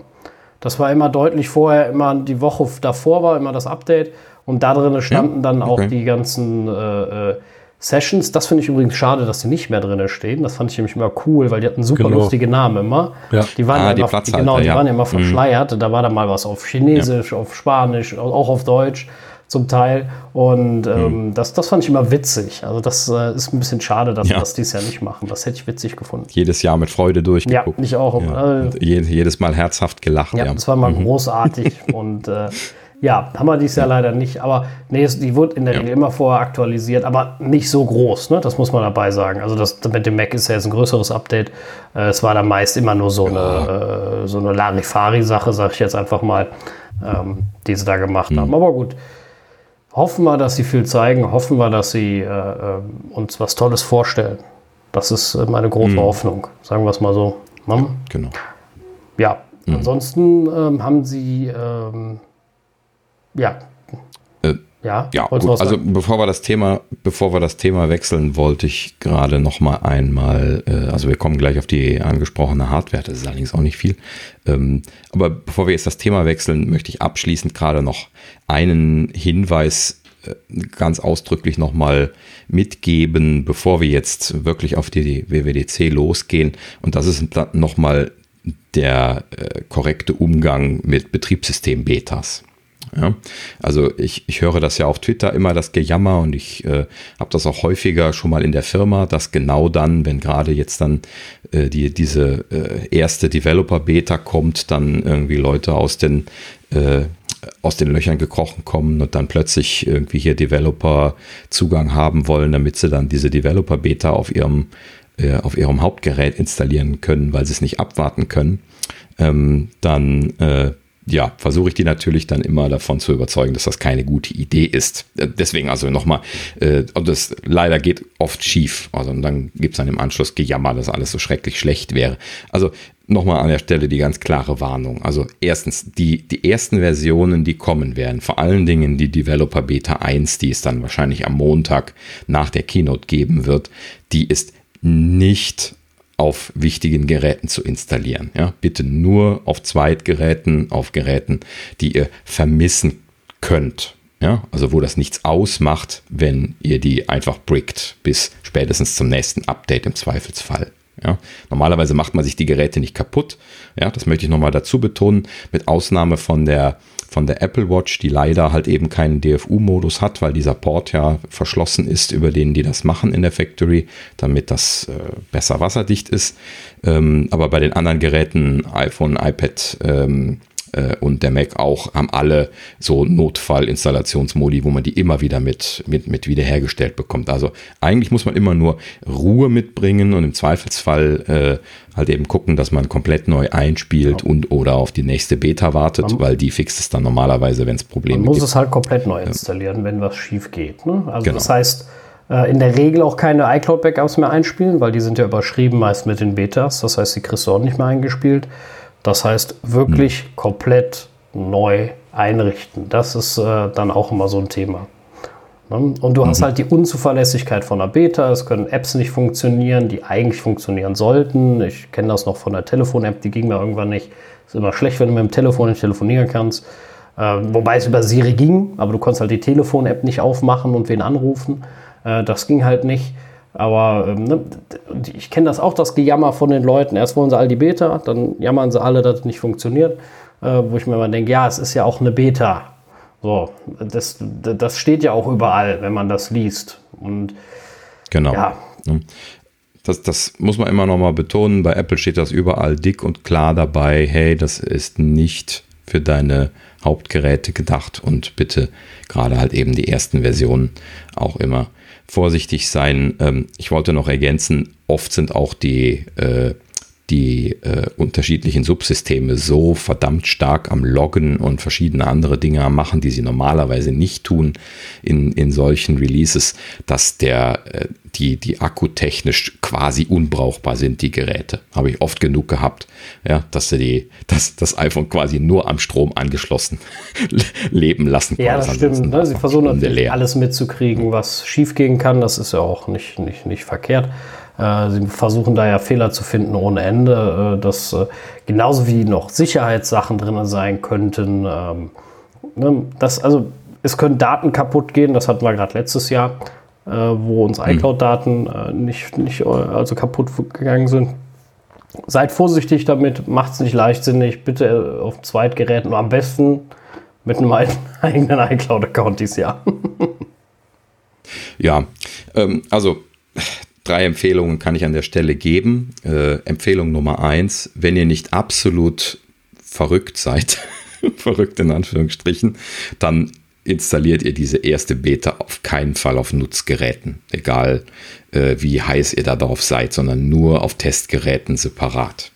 Ja, und ihr dürft dann selber entscheiden, ob ihr das Risiko eingehen wollt, dass eure iCloud-Daten äh, in Gefahr sind. Das, das äh, muss ich jedem selbst überlassen. Das gab es einmal, dieses Problem letztes Jahr, ne, wo wir uns am Kopf gekratzt haben und gesagt haben, wie kann das sein, dass die da so ein Problem ausrollen, wo der Sync nicht ordentlich funktioniert und der dann Dateien beschädigt. Aber es ist passiert und es ist innerhalb der Beta äh, gemanagt worden und danach war es kein Problem mehr. Und jetzt kann man natürlich Apple nichts vorhalten, weil sie haben ja die ganze Zeit gesagt, hey, das könnte kaputt sein. Und es war kaputt.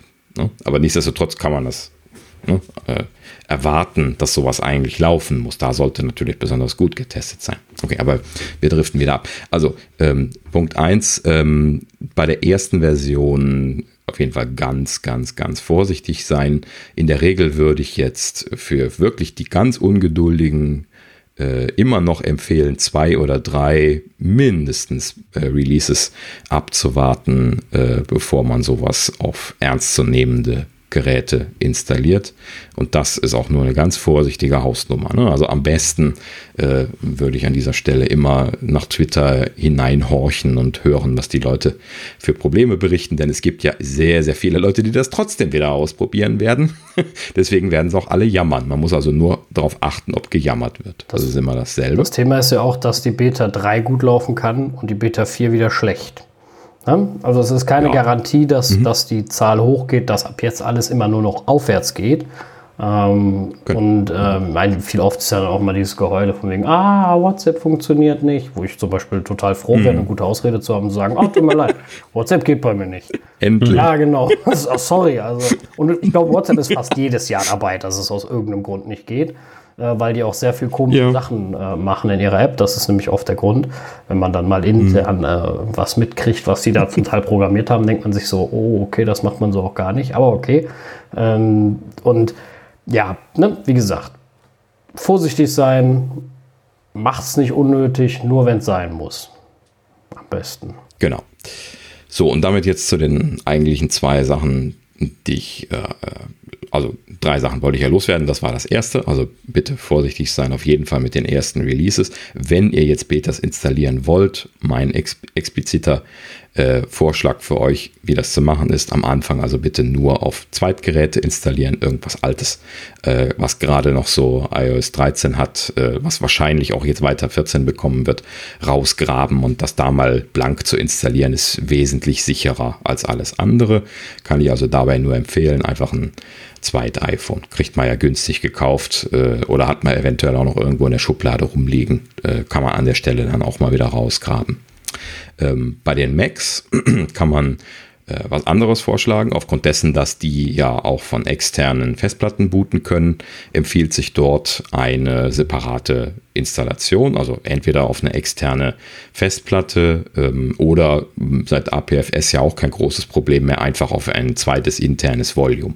Das kann man einfach im Festplattendienstprogramm anlegen äh, und dann kann man halt eben dann äh, den macOS Installer installieren, kann das dann äh, runterladen, kann man und dann dahin installieren. Muss man dann nur aufpassen, dass man es nicht auf die falsche Partition installiert.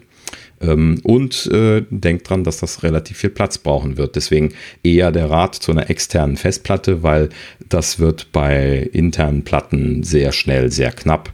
Bei 256 GB SSDs intern würde ich komplett davon abraten. 512er ist schon arg knapp. Erfahrungsgemäß habe ich mehrfach selber ausprobiert.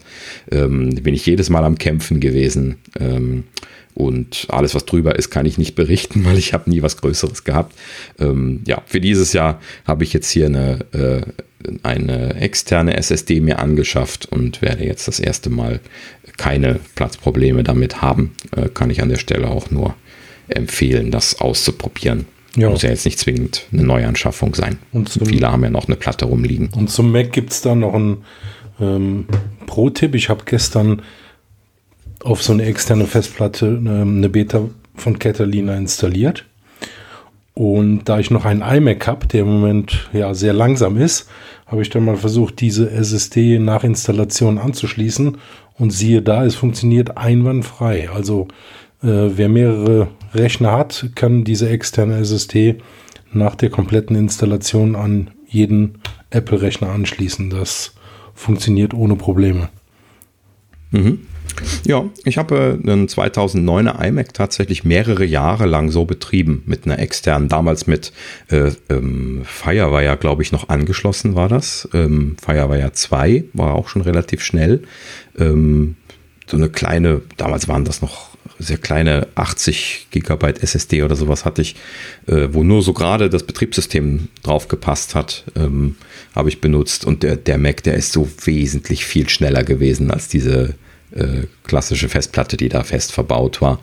Ähm, natürlich hat dann da nicht alles drauf gepasst. Man kann dann auch so ein bisschen tricksen und man installiert halt eben dann das, äh, das OS auf diese externe SSD und dann kann man mit ein bisschen Bastelei, kann ich jetzt nicht auswendig wiedergeben, aber man kann es machen, kann man dann quasi sein, seinen User-Ordner auf die interne Festplatte umbiegen. Das, das geht offiziell dann äh, ist, liegen dann die User, ich weiß nicht mehr, ob einer oder alle User-Ordner liegen dann halt eben auf der, auf der Festplatte. Da kann man dann seine Daten hinlegen und das ist dann geschwindigkeitsmäßig nicht so das Problem, aber die, die Anwendungen und die Betriebssystemkomponenten, die liegen dann auf der SSD. Das macht einen riesen Unterschied. Ja, ja, also SSDs sind immer äh, da deutlich besser. Das ist überhaupt keine Frage. Ne? Hm. Das äh, ist schon so. Ja, äh, SSDs, wenn wir schon gerade bei Hardware jo. sind, ne? Können wir mhm. über, über, über Hardware. Wie angekündigt. Ja, Upgrade sprechen. Und zwar gibt es eine neue GPU-Option für das 16 Zoll MacBook Pro. Mhm. Die, ja, wie gesagt, da fiel das jetzt auch gerade so im, ne, im Laufe der Woche jetzt gerade auch mal wieder so aus Apple raus. Ist auch immer so ein Indikator dafür, ne, wie wir eben schon sagten, dass sie keine Zeit dafür haben, äh, das dann anzusprechen. Also ja, ne, sie scheinen irgendwie die Liste voll zu haben. Ähm, ja, und gut, sie haben halt eben irgendwie einen GPU-Bump gemacht. Es war einfach nur irgendwie eine Nummer hoch. Mehr habe ich mir das nicht angeschaut. Habt ihr da irgendwas zu gesehen? Äh, glaub, mehr. Ja, gut, es ist, ist äh, klar, sie ist erstmal äh, natürlich schneller und besser. Äh, aber sie ist natürlich auch extrem mhm. viel teurer. Ne? Also ich weiß jetzt auch nicht genau, ähm, mhm. was, was jetzt äh, der riesige Unterschied ist, muss ich zugeben. Dafür bin ich grafikkartentechnisch auch nicht bewandert genug.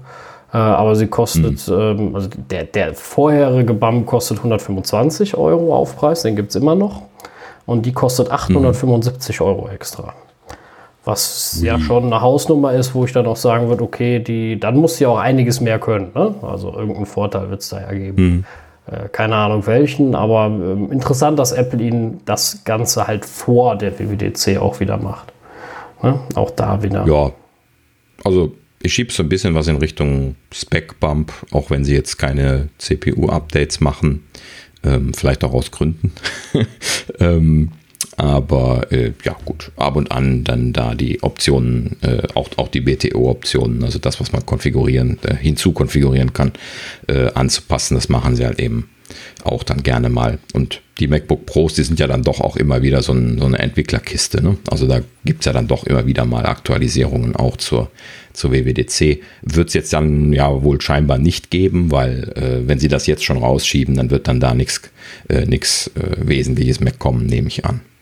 Ja, sonst wäre das komisch, dass sie jetzt eine Sache vorher bringen und dann nachher in der, äh, in der Keynote dann den Rest. Hm. Nee, das kann ich mir auch nicht vorstellen, ja. Ja.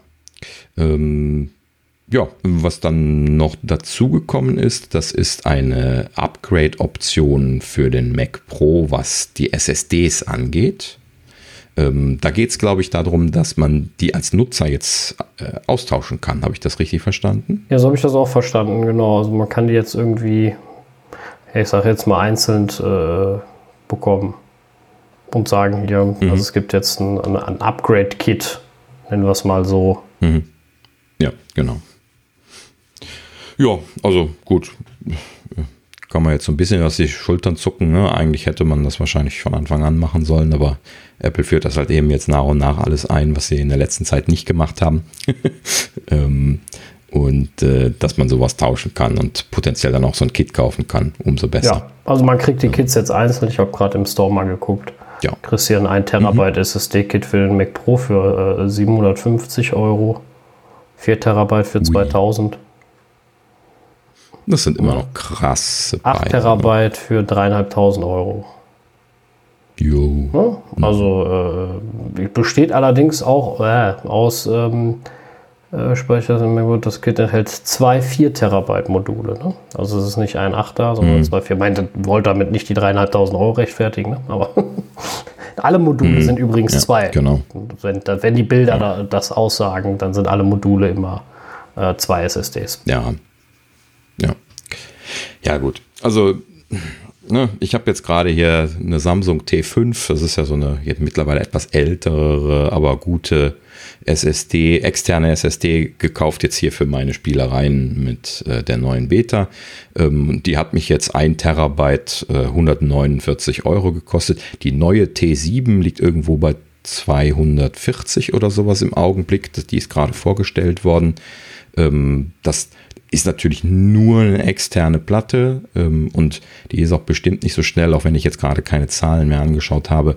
Äh, also ich, nehme an, dass das Apples SSDs, interne SSDs deutlich schneller sein werden, ähm, aber nichtsdestotrotz den Preisunterschied zu rechtfertigen von 240 zu, was war das, 700 noch was für ein Terabyte, ne?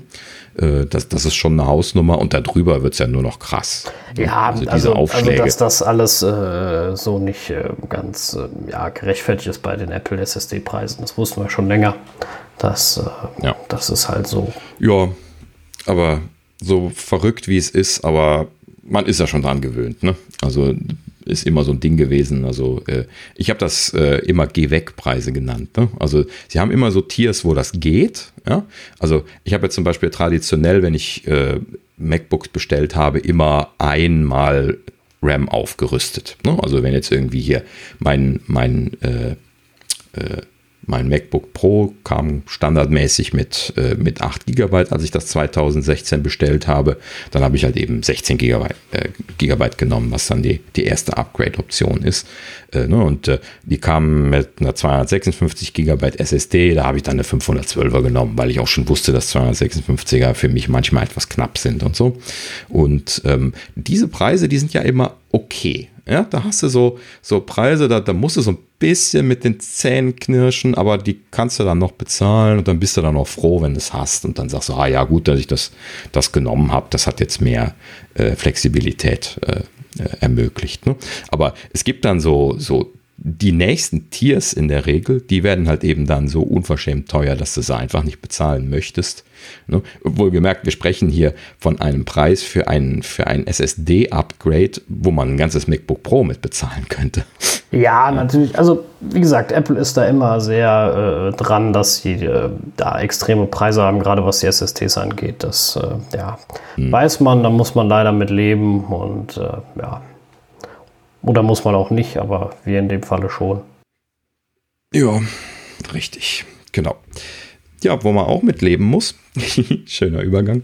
Ähm, das ist, dass Apple mal wieder Software einstellt. Ähm, und zwar äh, iBooks Author und iTunes U wurden jetzt auch abgekündigt vor ein paar Tagen.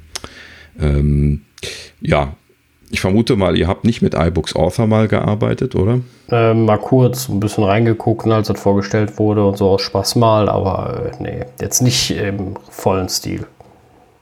Hm. Ja, iTunes U eigentlich nur für Paul Haggerty. Also Auto habe ich nie benutzt, aber mhm. ähm, iTunes University für Paul Haggerty natürlich klar.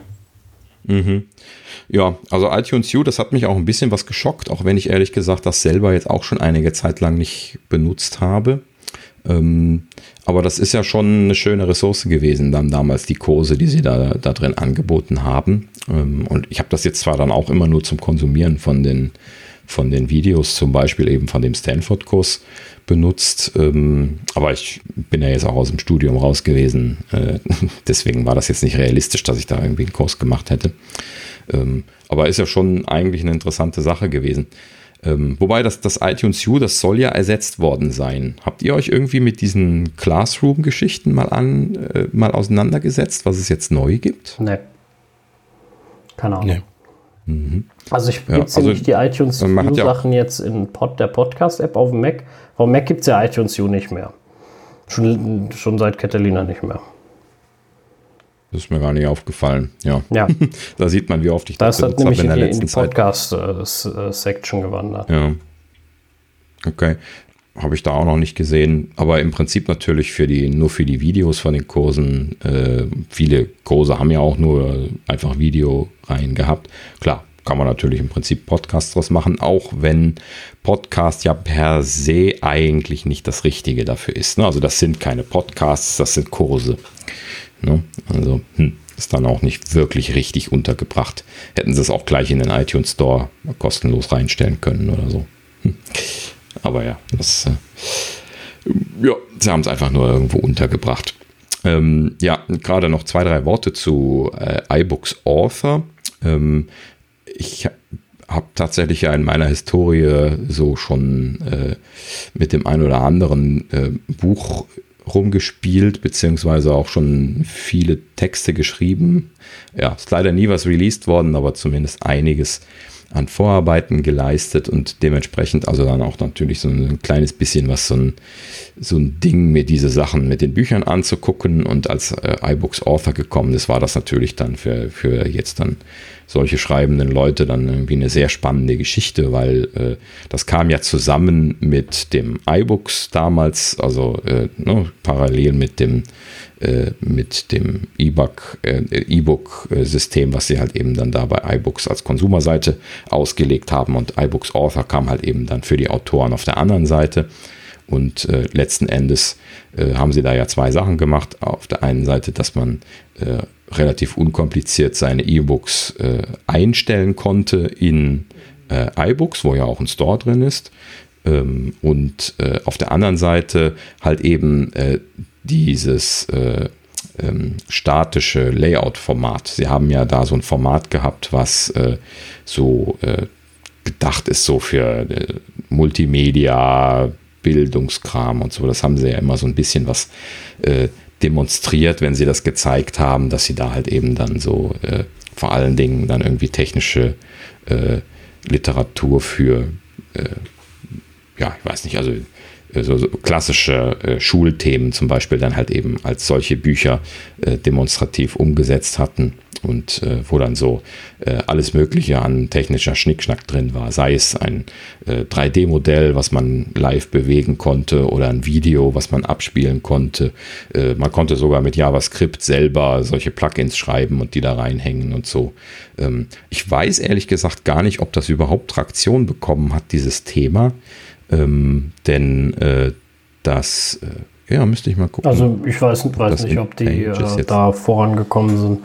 Aber ähm, war eine nette Vorstellung, die sie gemacht hat, war auch eine nette Idee, aber irgendwie hat sich das ja nicht durchgesetzt. Mhm. Und äh, ja. ja. Genau.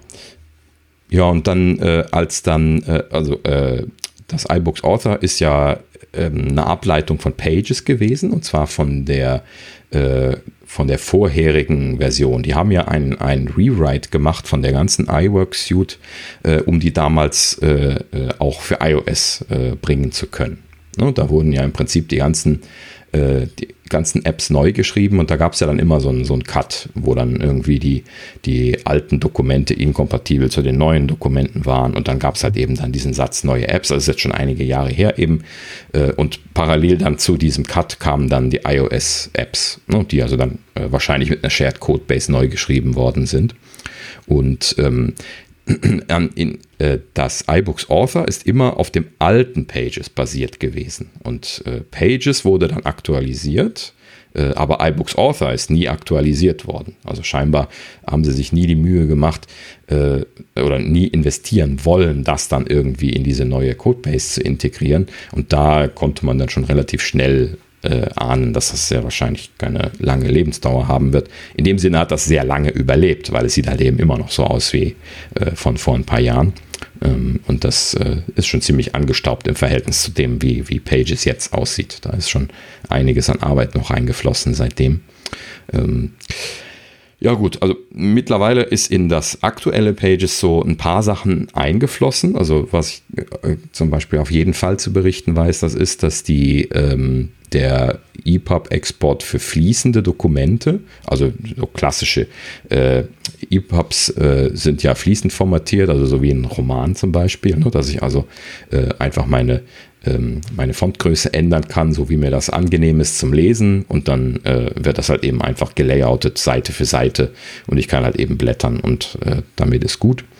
Und ähm, dann äh, der Rest fließt halt eben automatisch entsprechend äh, oben wie der, wie der Font eingestellt ist. Und diese E-Books, das ist so mehr oder weniger das Standardformat, wie man eigentlich E-Books macht. Äh, nur die Kindles zum Beispiel von, von Amazon, die, die machen das ja auch so. Die haben halt eben nur ihr eigenes Format, was nicht kompatibel ist.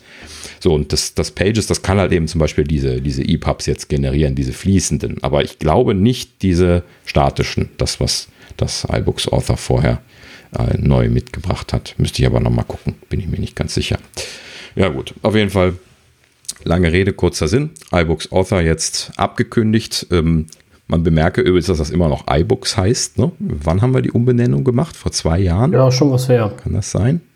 Ne? Man muss mit iOS 12 gewesen sein, dass das, äh, dass das, äh, was ist es geworden? Books, Books ne? ja. Bücher? Oder Bücher ja, in Deutsch. Genau. Ja. Hm. Ja, und äh, da konnte man auch schon ahnen, dass da nicht mehr viel kommen wird. Naja, schade. Ähm, aber vielleicht auch gar nicht so schlecht, weil damit geht es dann doch wieder mehr so in, in Richtung Standard äh, die halt eben auf jedem System laufen und äh, keinen besonderen Kram, der dann nur in einer App funktioniert und äh, die, wo du die Apps dann nie da rausbekommst und so. Das ist dann ja auch immer noch mal so ein Ding. Gut, okay, genug dazu. Ähm, was wollten wir noch erwähnen? ja, wo ich gerade schon am, am Reden bin, äh, eine Sache, die ich diese Woche gelernt habe, die mich etwas hat, hat schlucken lassen, ist, dass iCloud-Backups nach 180 Tagen gelöscht werden. Wart ihr euch dessen bewusst? Nein. Nein, habe ich heute auch mhm. mit Schrecken gelesen. Ähm, also nach, mhm. ja, nach 180 Tagen werden die Sachen gelöscht, ob du einen freien Account hast oder einen bezahlten Account, egal welche Speicherplatzgröße. Mhm. Und das ist natürlich eine Katastrophe, weil Wenn du wirklich eine, eine Sicherung machst, verkaufst dein Gerät und kaufst erst nach 180 Tagen ein Gerät, kannst du keine Rücksicherung mehr machen. Genau, richtig. Und das kann ich auch nicht so richtig nachvollziehen, warum sie das tun. Vielleicht machen sie das aus Gründen dessen, dass sie, ja, es ist Orakelei, ne? Gründen dessen, dass sie äh, äh, äh, den, den Behörden da irgendwie nicht unendlich lang irgendwie die Informationen zuspielen können wollen, weil das ja das Einzige ist, was sie den Behörden ausliefern können ähm, um dann irgendwie da einen klaren Cut zu machen. Also man kann das als Sicherheitsfeature interpretieren, aber ich finde es erstaunlich, dass das nicht irgendwo klarer kommuniziert wird. Das müsste doch im Backup-Menü unten drunter dick als Kommentar stehen. Ja, ja irgendwie. Normal, ja. Meine Backups werden 180 Tage gespeichert. Dann, dann wäre das okay. Ja. Ja. Also da hilft also wirklich nur, die Sachen lokal zu speichern. Also man kann ja nicht nur ein ähm, iCloud-Backup machen, sondern auch auf dem Rechner lokal speichern. Und das war in der Vergangenheit mit iTunes äh, möglich und mit dem Ab Catalina geht es über den Finder. Ja. Ja, wurde quasi nur umgezogen. Ja. Ist ja dieselbe Software, die jetzt genau. Finder drin ist. Hm, ja. Ja, also ich muss sagen, seit Jahren habe ich keine, ähm, keine Backups über iTunes beziehungsweise auf dem Mac mehr gemacht. Ähm, einfach weil iCloud so gut funktioniert hat. Ähm, ja, umso erstaunter bin ich, dass das diese Grenze gibt. Ja, lassen wir mal so stehen. Ähm, ist gut zu wissen, würde ich sagen an der Stelle. Ja, das auf jeden Fall. Und äh, ja, deswegen haben wir es auch berichtet. Gut. Ja, ähm, was haben wir denn noch? Ein, zwei kleine, kleine News gab es noch, die noch erwähnenswert sind. Ähm, die eine wäre, Apple hat äh, äh klassisch natürlich, machen sie jedes Jahr eine Back-to-School-Promotion gestartet. Das heißt also jetzt passend zu dem äh, der, der Ferienzeit und den äh, anstehenden Neuanschaffungen für entsprechende Schulausrüstung gibt es dort ja immer entsprechende Angebote für, ähm, für Schüler und Studenten. Und äh, ja, dieses Jahr wird es äh, äh, bei Macs und iPads äh, AirPods äh, kostenlos oben drauf geben. Nicht die Pro, die normalen, aber trotzdem schon ein ganz nettes Angebot, äh, sowas mit oben draufgelegt zu bekommen, wenn man es kauft.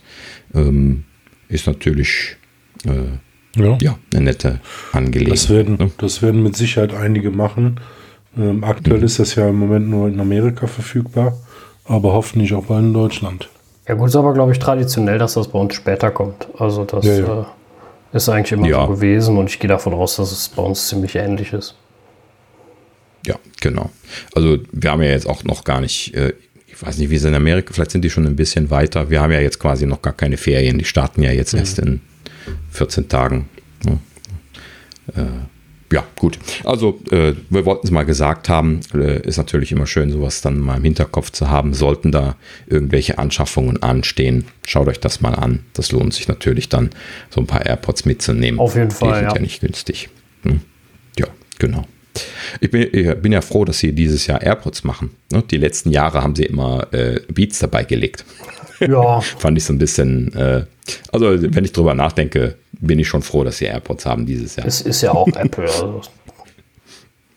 Ja, gut, aber so im, im für, ja, für den Schulalltag per se jetzt vielleicht wahrscheinlich die besseren äh, Ohrhörer die, die AirPods. Der Schule okay. sollte man gar keine ja, Kopfhörer benutzen, sondern zuhören. Aber okay.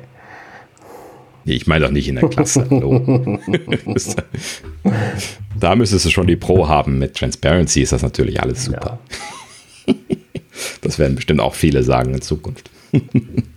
Ja. Ja, aber nee, das sind ja nicht die Pros, ne? nur um das jetzt nicht der Verwirrung wieder ausbreiten zu lassen. Also hier, das sind nur die AirPods, die normalen, äh, die dann dabei gelegt werden. Aber auch die sind großartig. Ich benutze die auch immer noch gerne. Ja, äh, so und dann so, so den, den Rauskehrer, den wir jetzt hier am, am Ende noch äh, untergebracht haben. Das ist dann der Adobe Flash Player ist jetzt offiziell End of Life. Tada! Ja, endlich. Also äh, ich habe ehrlich gesagt gedacht, das ist schon längst so. Ähm, Aber äh, schreckliches Stück Software. Ich habe es nie gemocht, äh, fand es immer katastrophal, war immer froh, dass das iPhone das nicht unterstützte, auch wenn man am Anfang immer dann äh, von allen Seiten gehört äh, hat, äh, warum geht das nicht, warum geht das nicht? Und ja, es gibt sogar, glaube ich, immer noch ganz wenige eins, vereinzelte Seiten, die tatsächlich noch auf Flash setzen. Habe ich irgendwann zumindest vor ein paar Wochen oder vielleicht ein paar Echt? Monaten, ja, in der Tat mal gefunden. Ja, selten geworden. Ja, ja habe ich mal eine gefunden und mir gedacht, what? Wer macht denn sowas noch? Aber äh, in der Tat, hm. wenn man irgendwie mal, ich weiß auch echt überhaupt nicht mehr, was war. Ich weiß aber noch, dass ich total geschockt war, dass es das noch gibt. Und ähm, ja. Hm. Ja, also hat relativ lang gedauert, bis es jetzt offiziell End of Life geworden ist. Das wurde ja lange angekündigt und es waren drei Jahre oder sowas, die sie das äh, äh, angekündigt hatten oder so. Vielleicht waren es noch zwei, ich weiß es nicht, aber relativ lang und äh, ich hatte damals mich schon gewundert und gedacht, das gibt es überhaupt noch? Weil es ist ja doch tatsächlich sehr schnell bergab gegangen mit dem Flash-Player, nachdem dann der Shift zu den Smartphones hin das dann halt eben gekillt hat. Ne? Das ist natürlich äh, äh, äh, Steves Erfolg gewesen, ne? mit seinem Stursein damals da, das nicht auf das iPhone zu packen. Ähm, mein Gott, was sind das damals für Diskussionen gewesen äh, zwischen äh, ne, den, den Leuten, den, den Flash-Fans äh, und, und oder den, den Android-Nutzern, die ja dann Flash-Support eingebaut bekamen und dann halt eben den Apple und den, den iOS-Nutzern auf der anderen Seite, die äh, halt eben da äh, diese Wir wollen Strom sparen und es ordentlich machen, Fahne hochgehalten haben. Und, Gott sei Dank. Äh, ja, Genau, also Steve hat vollkommen recht gehabt. Ne? Also ich war da auch immer auf dieser Seite, einfach nur so jetzt meinungsmäßig. Ähm, ich fand das auch immer total überflüssig. Also der Hauptgrund, warum man den Flash Player benutzt hat, war, um Videos zu schauen. Das, das hatte sich irgendwie so etabliert, dass halt eben äh, die Flash Video Player äh, in, in den Browsern halt eben immer als Plugin benutzt wurden. Man muss dann noch betonen, das hat sich auch etabliert in einer Zeit, wo es dieses Videotag von HTML5 äh, noch nicht gegeben hat. Das kam ja dann erst ein bisschen später, also quasi so, ne, mit dem ersten Safari-Browser kam ja der erste HTML5-Support. Ähm, und äh, ja, die anderen Hersteller haben dann später erst nachgezogen und dann ein bisschen später kam dann dieses Videotag, wo man das dann auch problemlos mit ersetzen konnte. Ja, und weil Steve Nein gesagt hat ne, und dadurch dann natürlich dann basierend auf diesem starken Shift rüber zu Smartphones, weil die halt eben ja damit dann erschwinglich und nutzbar wurden, äh, ja, hat er halt eben dann Flash gekillt, weil früher oder später musste jede Seite einen HTML5-kompatiblen Modus haben, weil die Leute auf den iPhones halt eben sonst keine Videos gucken konnten. Und wenn sie dann schon einmal diesen Modus hatten, dann hat man das natürlich dann auch für die HTML5-kompatiblen Desktop-Browser äh, ausgerollt, beziehungsweise halt eben haben können, indem man das Flash-Plugin nicht installiert hat. Und dann, äh, ja, hat sich das dann relativ schnell erledigt gehabt, ne? weil einfach in sehr kurzer Zeit das dann einfach komplett verschwunden ist und oder, und, oder nur noch als Fallback kam. Und äh, ja, damit ist das dann Historie gewesen. Ja, ähm, ja ne? also ähm, ein bisschen mehr gekämpft wurde ja in den Bereichen, wo ähm, Spiele gemacht worden sind. Ne? Flash-Spiele sind ja damals auch sehr beliebt gewesen, aber die sind ja nie auf die Smartphones rübergekommen, weil die einfach vom Design her nie für Mobiltelefone designt waren und auch äh, ressourcentechnisch überhaupt niemals auf einem Smartphone hätten vernünftig laufen können, ohne sofort den Akku zu breit zu machen. Ähm, in dem Sinne äh, war die einzig sinnvolle Lösung halt eben die Spiele dann nativ auf die Plattform zu bringen. Und das haben ja dann auch viele gemacht und damit ist das ja dann auch sehr schnell erledigt gewesen. Ne? Also das kann man aus mehreren Perspektiven betrachten. Also der Hype, kommt aber aufs. Der Hype ja. damals bei Flash äh, war ja, dass du schöne Animationen machen konntest auf der Website. Und das ging ja eine Zeit lang gar nicht, also nicht so gut, wie du es mit Flash machen konntest. Und dadurch war das ja auch so ein Riesenhit und so ein Riesenerfolg am Anfang. Ja, ja, okay, gut. Also auch, es gab halt eben viele Sachen, die man noch damit machen konnte. Gerade so, so dynamische Geschichten ähm, wurden gemacht. Aber es gab ja auch sehr viele Albträume, wo ganze Webseiten nur in Flash gemacht worden ja, sind. Genau. Ne? Die dann, ich kann mich noch daran erinnern, wie wenn man die dann damals mit dem iPhone aufgerufen hat, in, in den ersten Jahren, dann hat man halt eben dann einfach nur so ein hier Missing Plugin-Zeichen bekommen. Ja, ja, das war gar das war keine eine Seite. Also das war ganz, ganz schrecklich und äh, ich bin froh, dass die Zeit vorbei ist. Also der war ich weiß Gott nicht nach. Das ist eine heile Katastrophe gewesen immer. Ja. Und äh, damit würde ich sagen, können wir dann jetzt auch die, die Tür zumachen. Genau. Ne? Äh, Themen hatten wir definitiv genug diese Woche. Nächste Woche noch mehr. Ja, wir schließen hiermit jetzt ab, leiten damit natürlich über dann in eine äh, ja, erwartungsgemäß hoffentlich sehr, sehr spannende WWDC-Woche. Und ähm, ja, wir werden uns nächste Woche wahrscheinlich ein bisschen früher wieder, wieder hören. Ne? Müssen wir mal gucken, ob, ob wir Dienstag und oder Mittwoch eine Aufzeichnung schaffen. Aber Ja, wir werden wir definitiv, äh, ja genau, äh, wir werden definitiv sehr kurzfristig und zeitnah äh, über die Keynote und über die ersten äh, Erkenntnisse berichten und äh, ja, wahrscheinlich dann auch das ein oder andere in späteren Folgen nachzureichen haben. Müssen wir dann mal schauen, äh, wann und wie wir da eventuell noch eine Folge zwischenschieben oder nicht. Das äh, schauen wir dann mal, wie sich das jetzt ergibt. Ähm, ja, aber nächste Folge wird auf jeden Fall eine sehr spannende und äh, die nächsten Wochen werden auch erwartungsgemäß dann sehr viel Inhalt bieten, weil viele Themen, die dann neu kommen an der Stelle. Ja, an der Stelle, ähm, jetzt habe ich oft genug Stelle gesagt, ja. ähm, wie gesagt, Tür zu. Äh, wir freuen uns auf nächste Woche und sagen auf Wiedersehen. Bis zum nächsten Mal. Vielen Dank. Tschüss. Tschüss, danke fürs Zuhören und bis zum nächsten Mal.